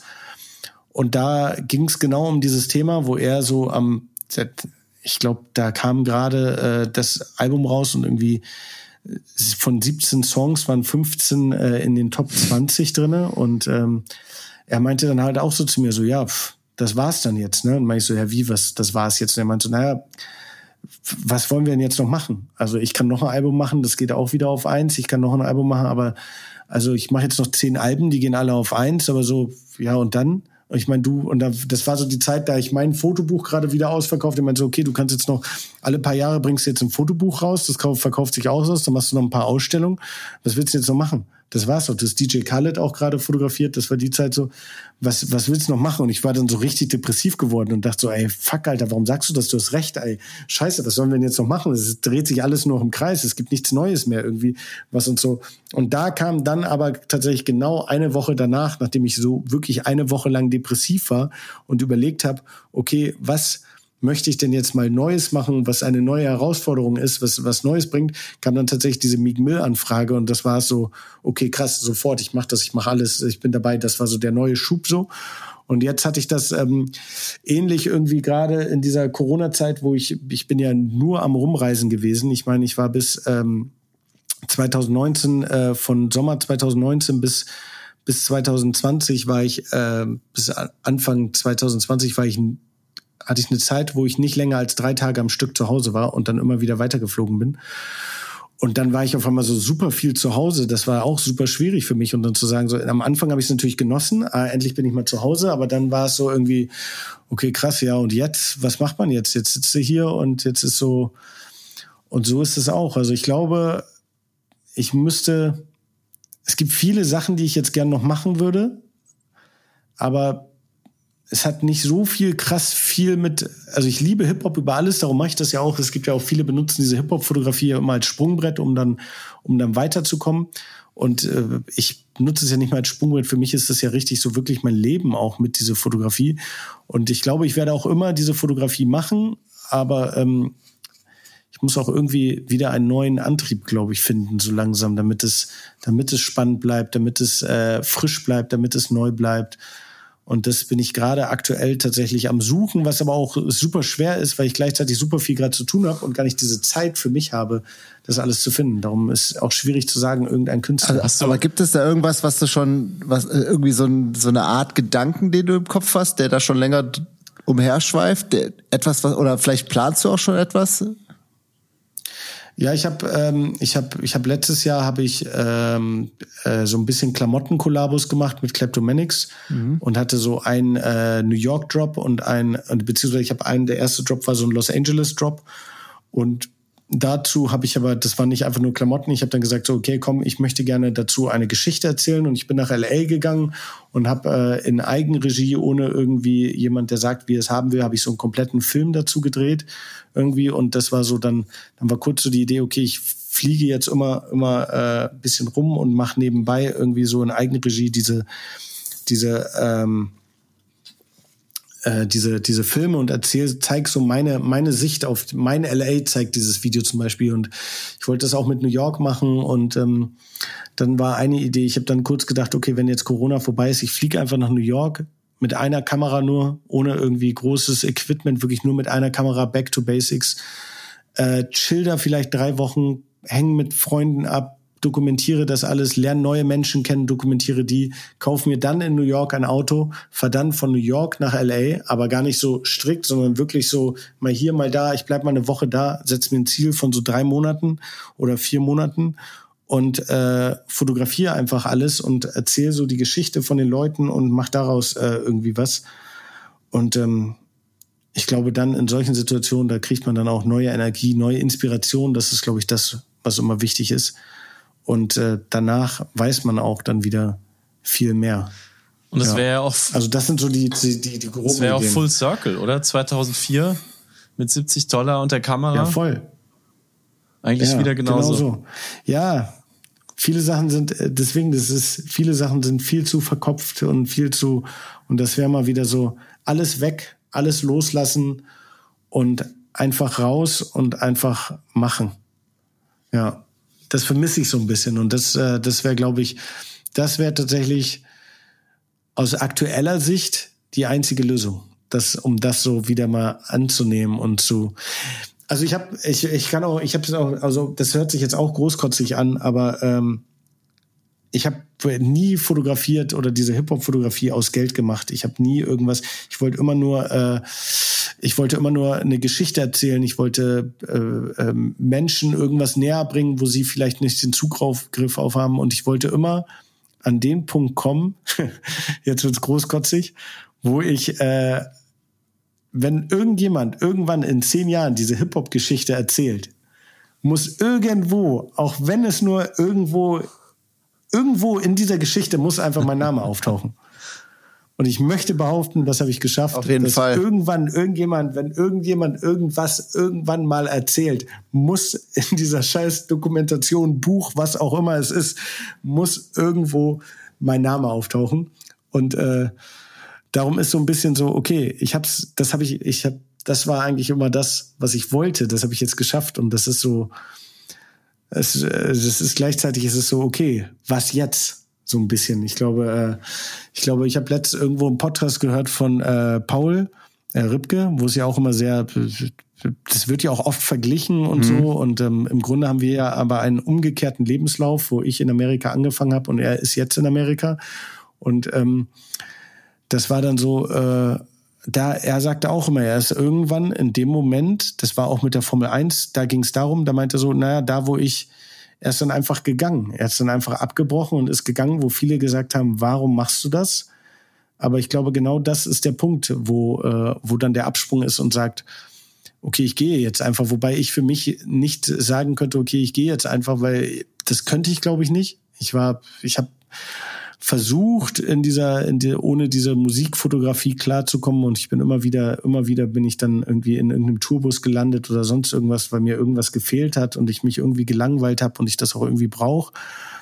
Aber ähm, ja, irgendwas.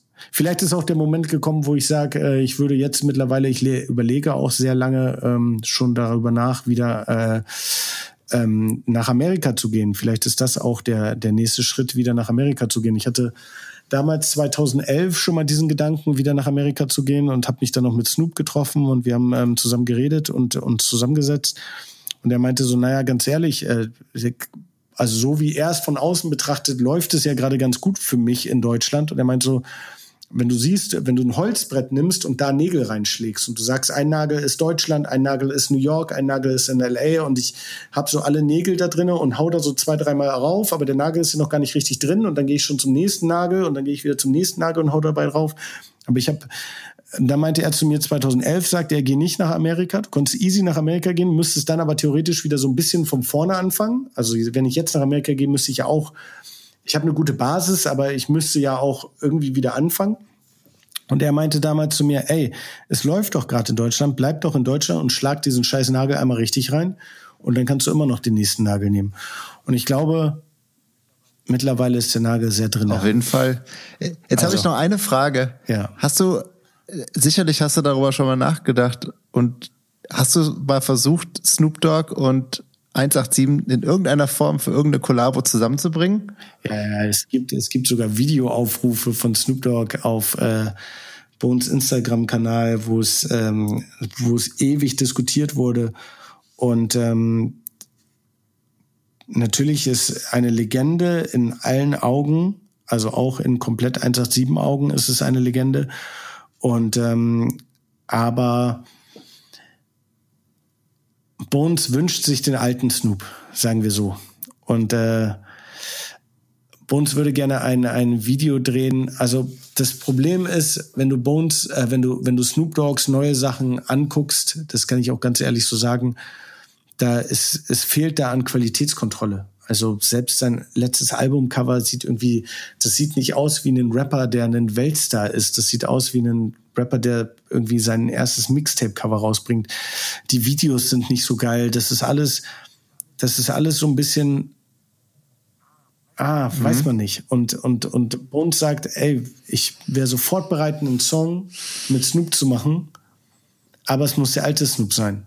Und aber dafür gibt es ja dich, die Qualitätskontrolle, was der visuellen Output anbelangt. Das stimmt, aber, aber das stimmt, aber Snoop ist natürlich äh, auch ein Künstler, wo du sagst so, ey, schreib diesen Part nochmal, dann sagt er, hä, wer bist du denn? mir sagt so, weil das ist halt nicht der alte Snoop mhm. und, und das ist so, daran hakt es so ein bisschen und ähm, vielleicht wird es nochmal passieren. Es kann sein, dass es nochmal passiert. Also es gibt immer wieder wieder Diskussionspunkte, es gibt immer wieder Annäherungspunkte und es gibt immer wieder ähm, äh, äh, Momente, wo das hochkommt, von beiden Seiten tatsächlich aus. Ähm, aber ähm, man muss es mal gucken.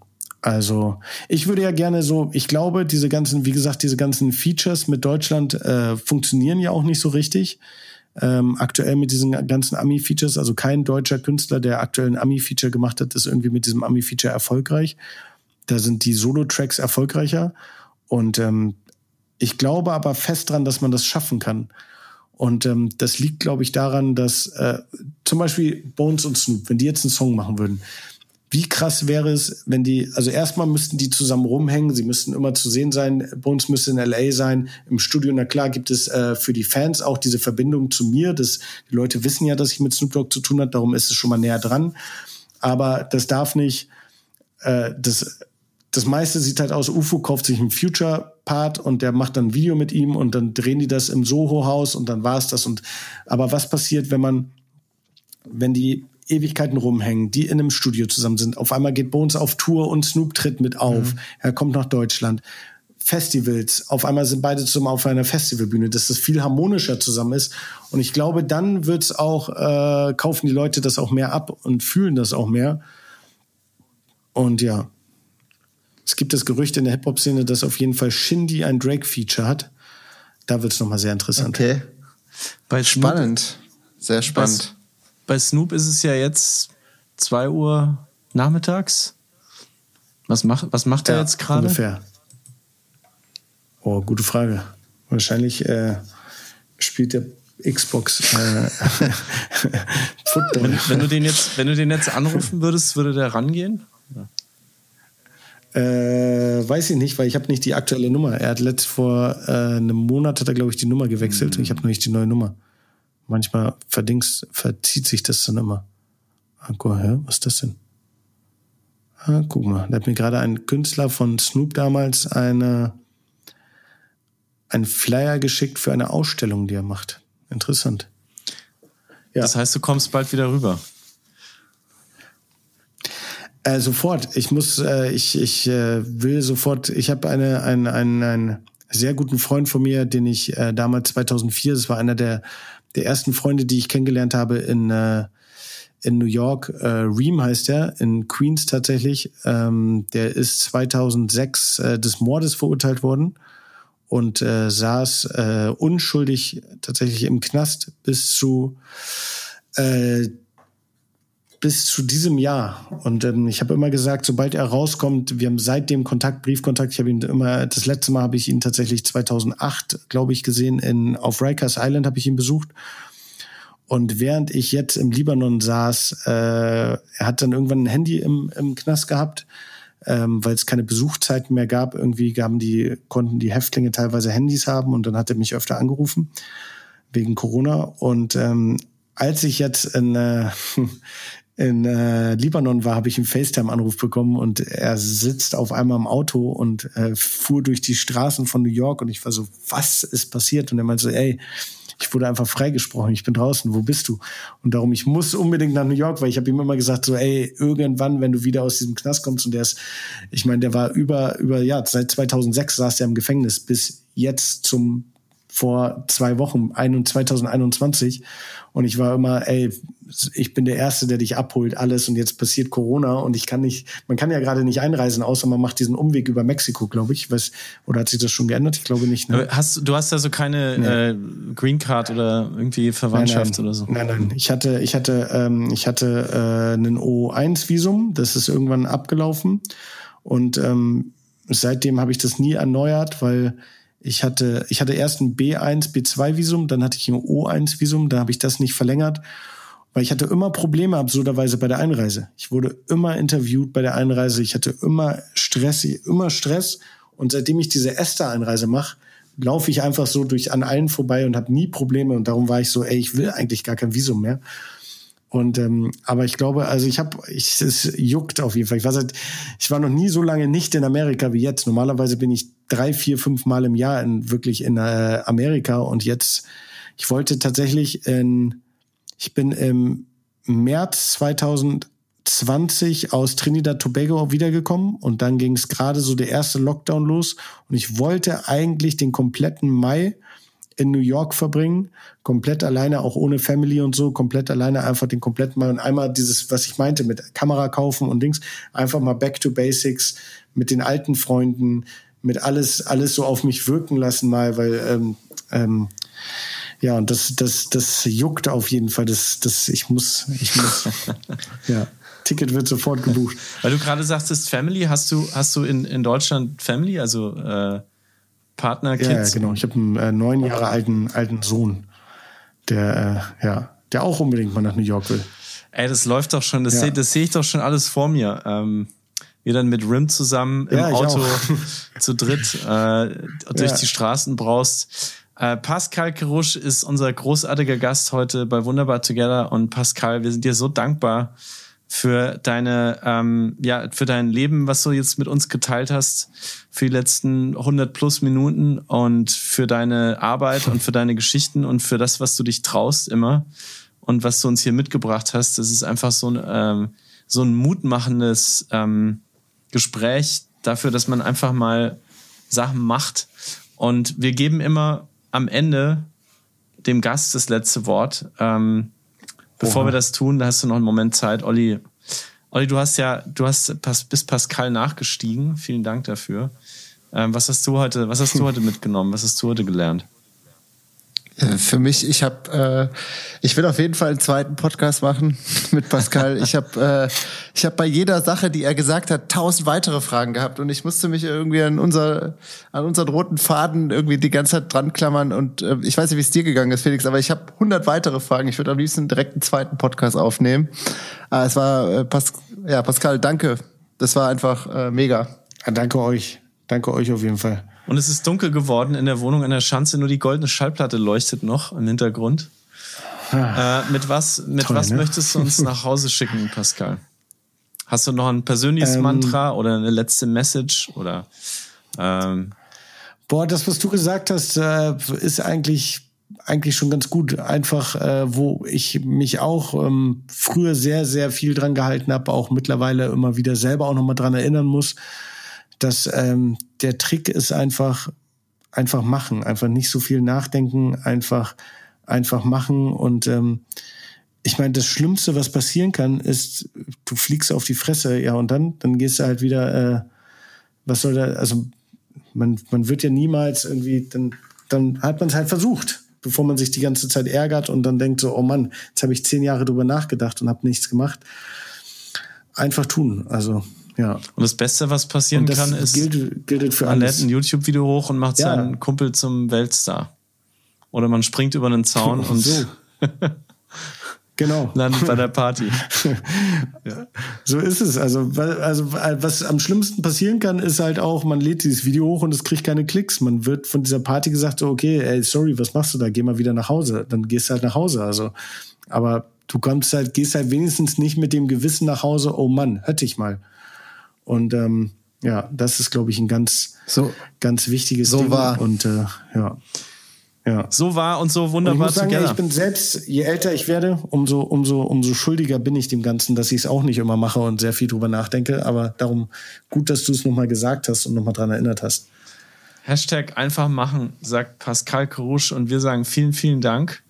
Und äh, bis Danke hoffentlich euch. ganz bald die nächste Ausgabe dann, glaube ich, aus New York, Olli, oder? Auf jeden Fall. Oh, Hammer. Komm, zu dritt yes. in einem Café. Obwohl Café ist zu laut, aber irgendwo anders. Ja. Im Studio. Geil. Im Studio. Im ja, Studio. Wir haben schon in, im Soho-Haus. Äh, nee, war das nicht? Das war ein neuer Haus, oder? Nee, Soho-Haus. Soho-Haus. Wo haben wir aufgenommen? In ja. New York aufgenommen. Die wollten dann gleich, dass wir da öfter kommen und so eine Gesprächsreihe machen, aber das war auch noch pre-pandemic. Hier bin Hier ich. bin ich. Let's go. Super. Soho-Haus, we are coming back. Danke, Paz. Und äh, nächstes Mal rufen wir Snoop Dogg an. Das ist das Einzige, was noch gefehlt hat. Kriegen wir hin. Mach's gut und hau rein. Felix und ich möchten euch an dieser Stelle einen weiteren Podcast empfehlen, der ein ja, sehr ähnliches Thema beackert, wie wir es tun. Und zwar das OMR Silicon Valley Update. Der Podcast ist von unserem guten Freund Christian Bitzer, der alle zwei Wochen Gründer und Unternehmer, Kreative und Top-Visionäre aus dem Silicon Valley in seiner Show hat. Ich selbst habe gerade die Folge mit dem erfolgreichen Unternehmer und Gründer von G2, Godard Abel, gehört. Das hat mir extrem gut gefallen. Hört gerne rein in den Podcast. Das OMR Silicon Valley Update gibt es überall, wo es Podcasts gibt und wir haben es auch in den Shownotes verlinkt. Viel Spaß!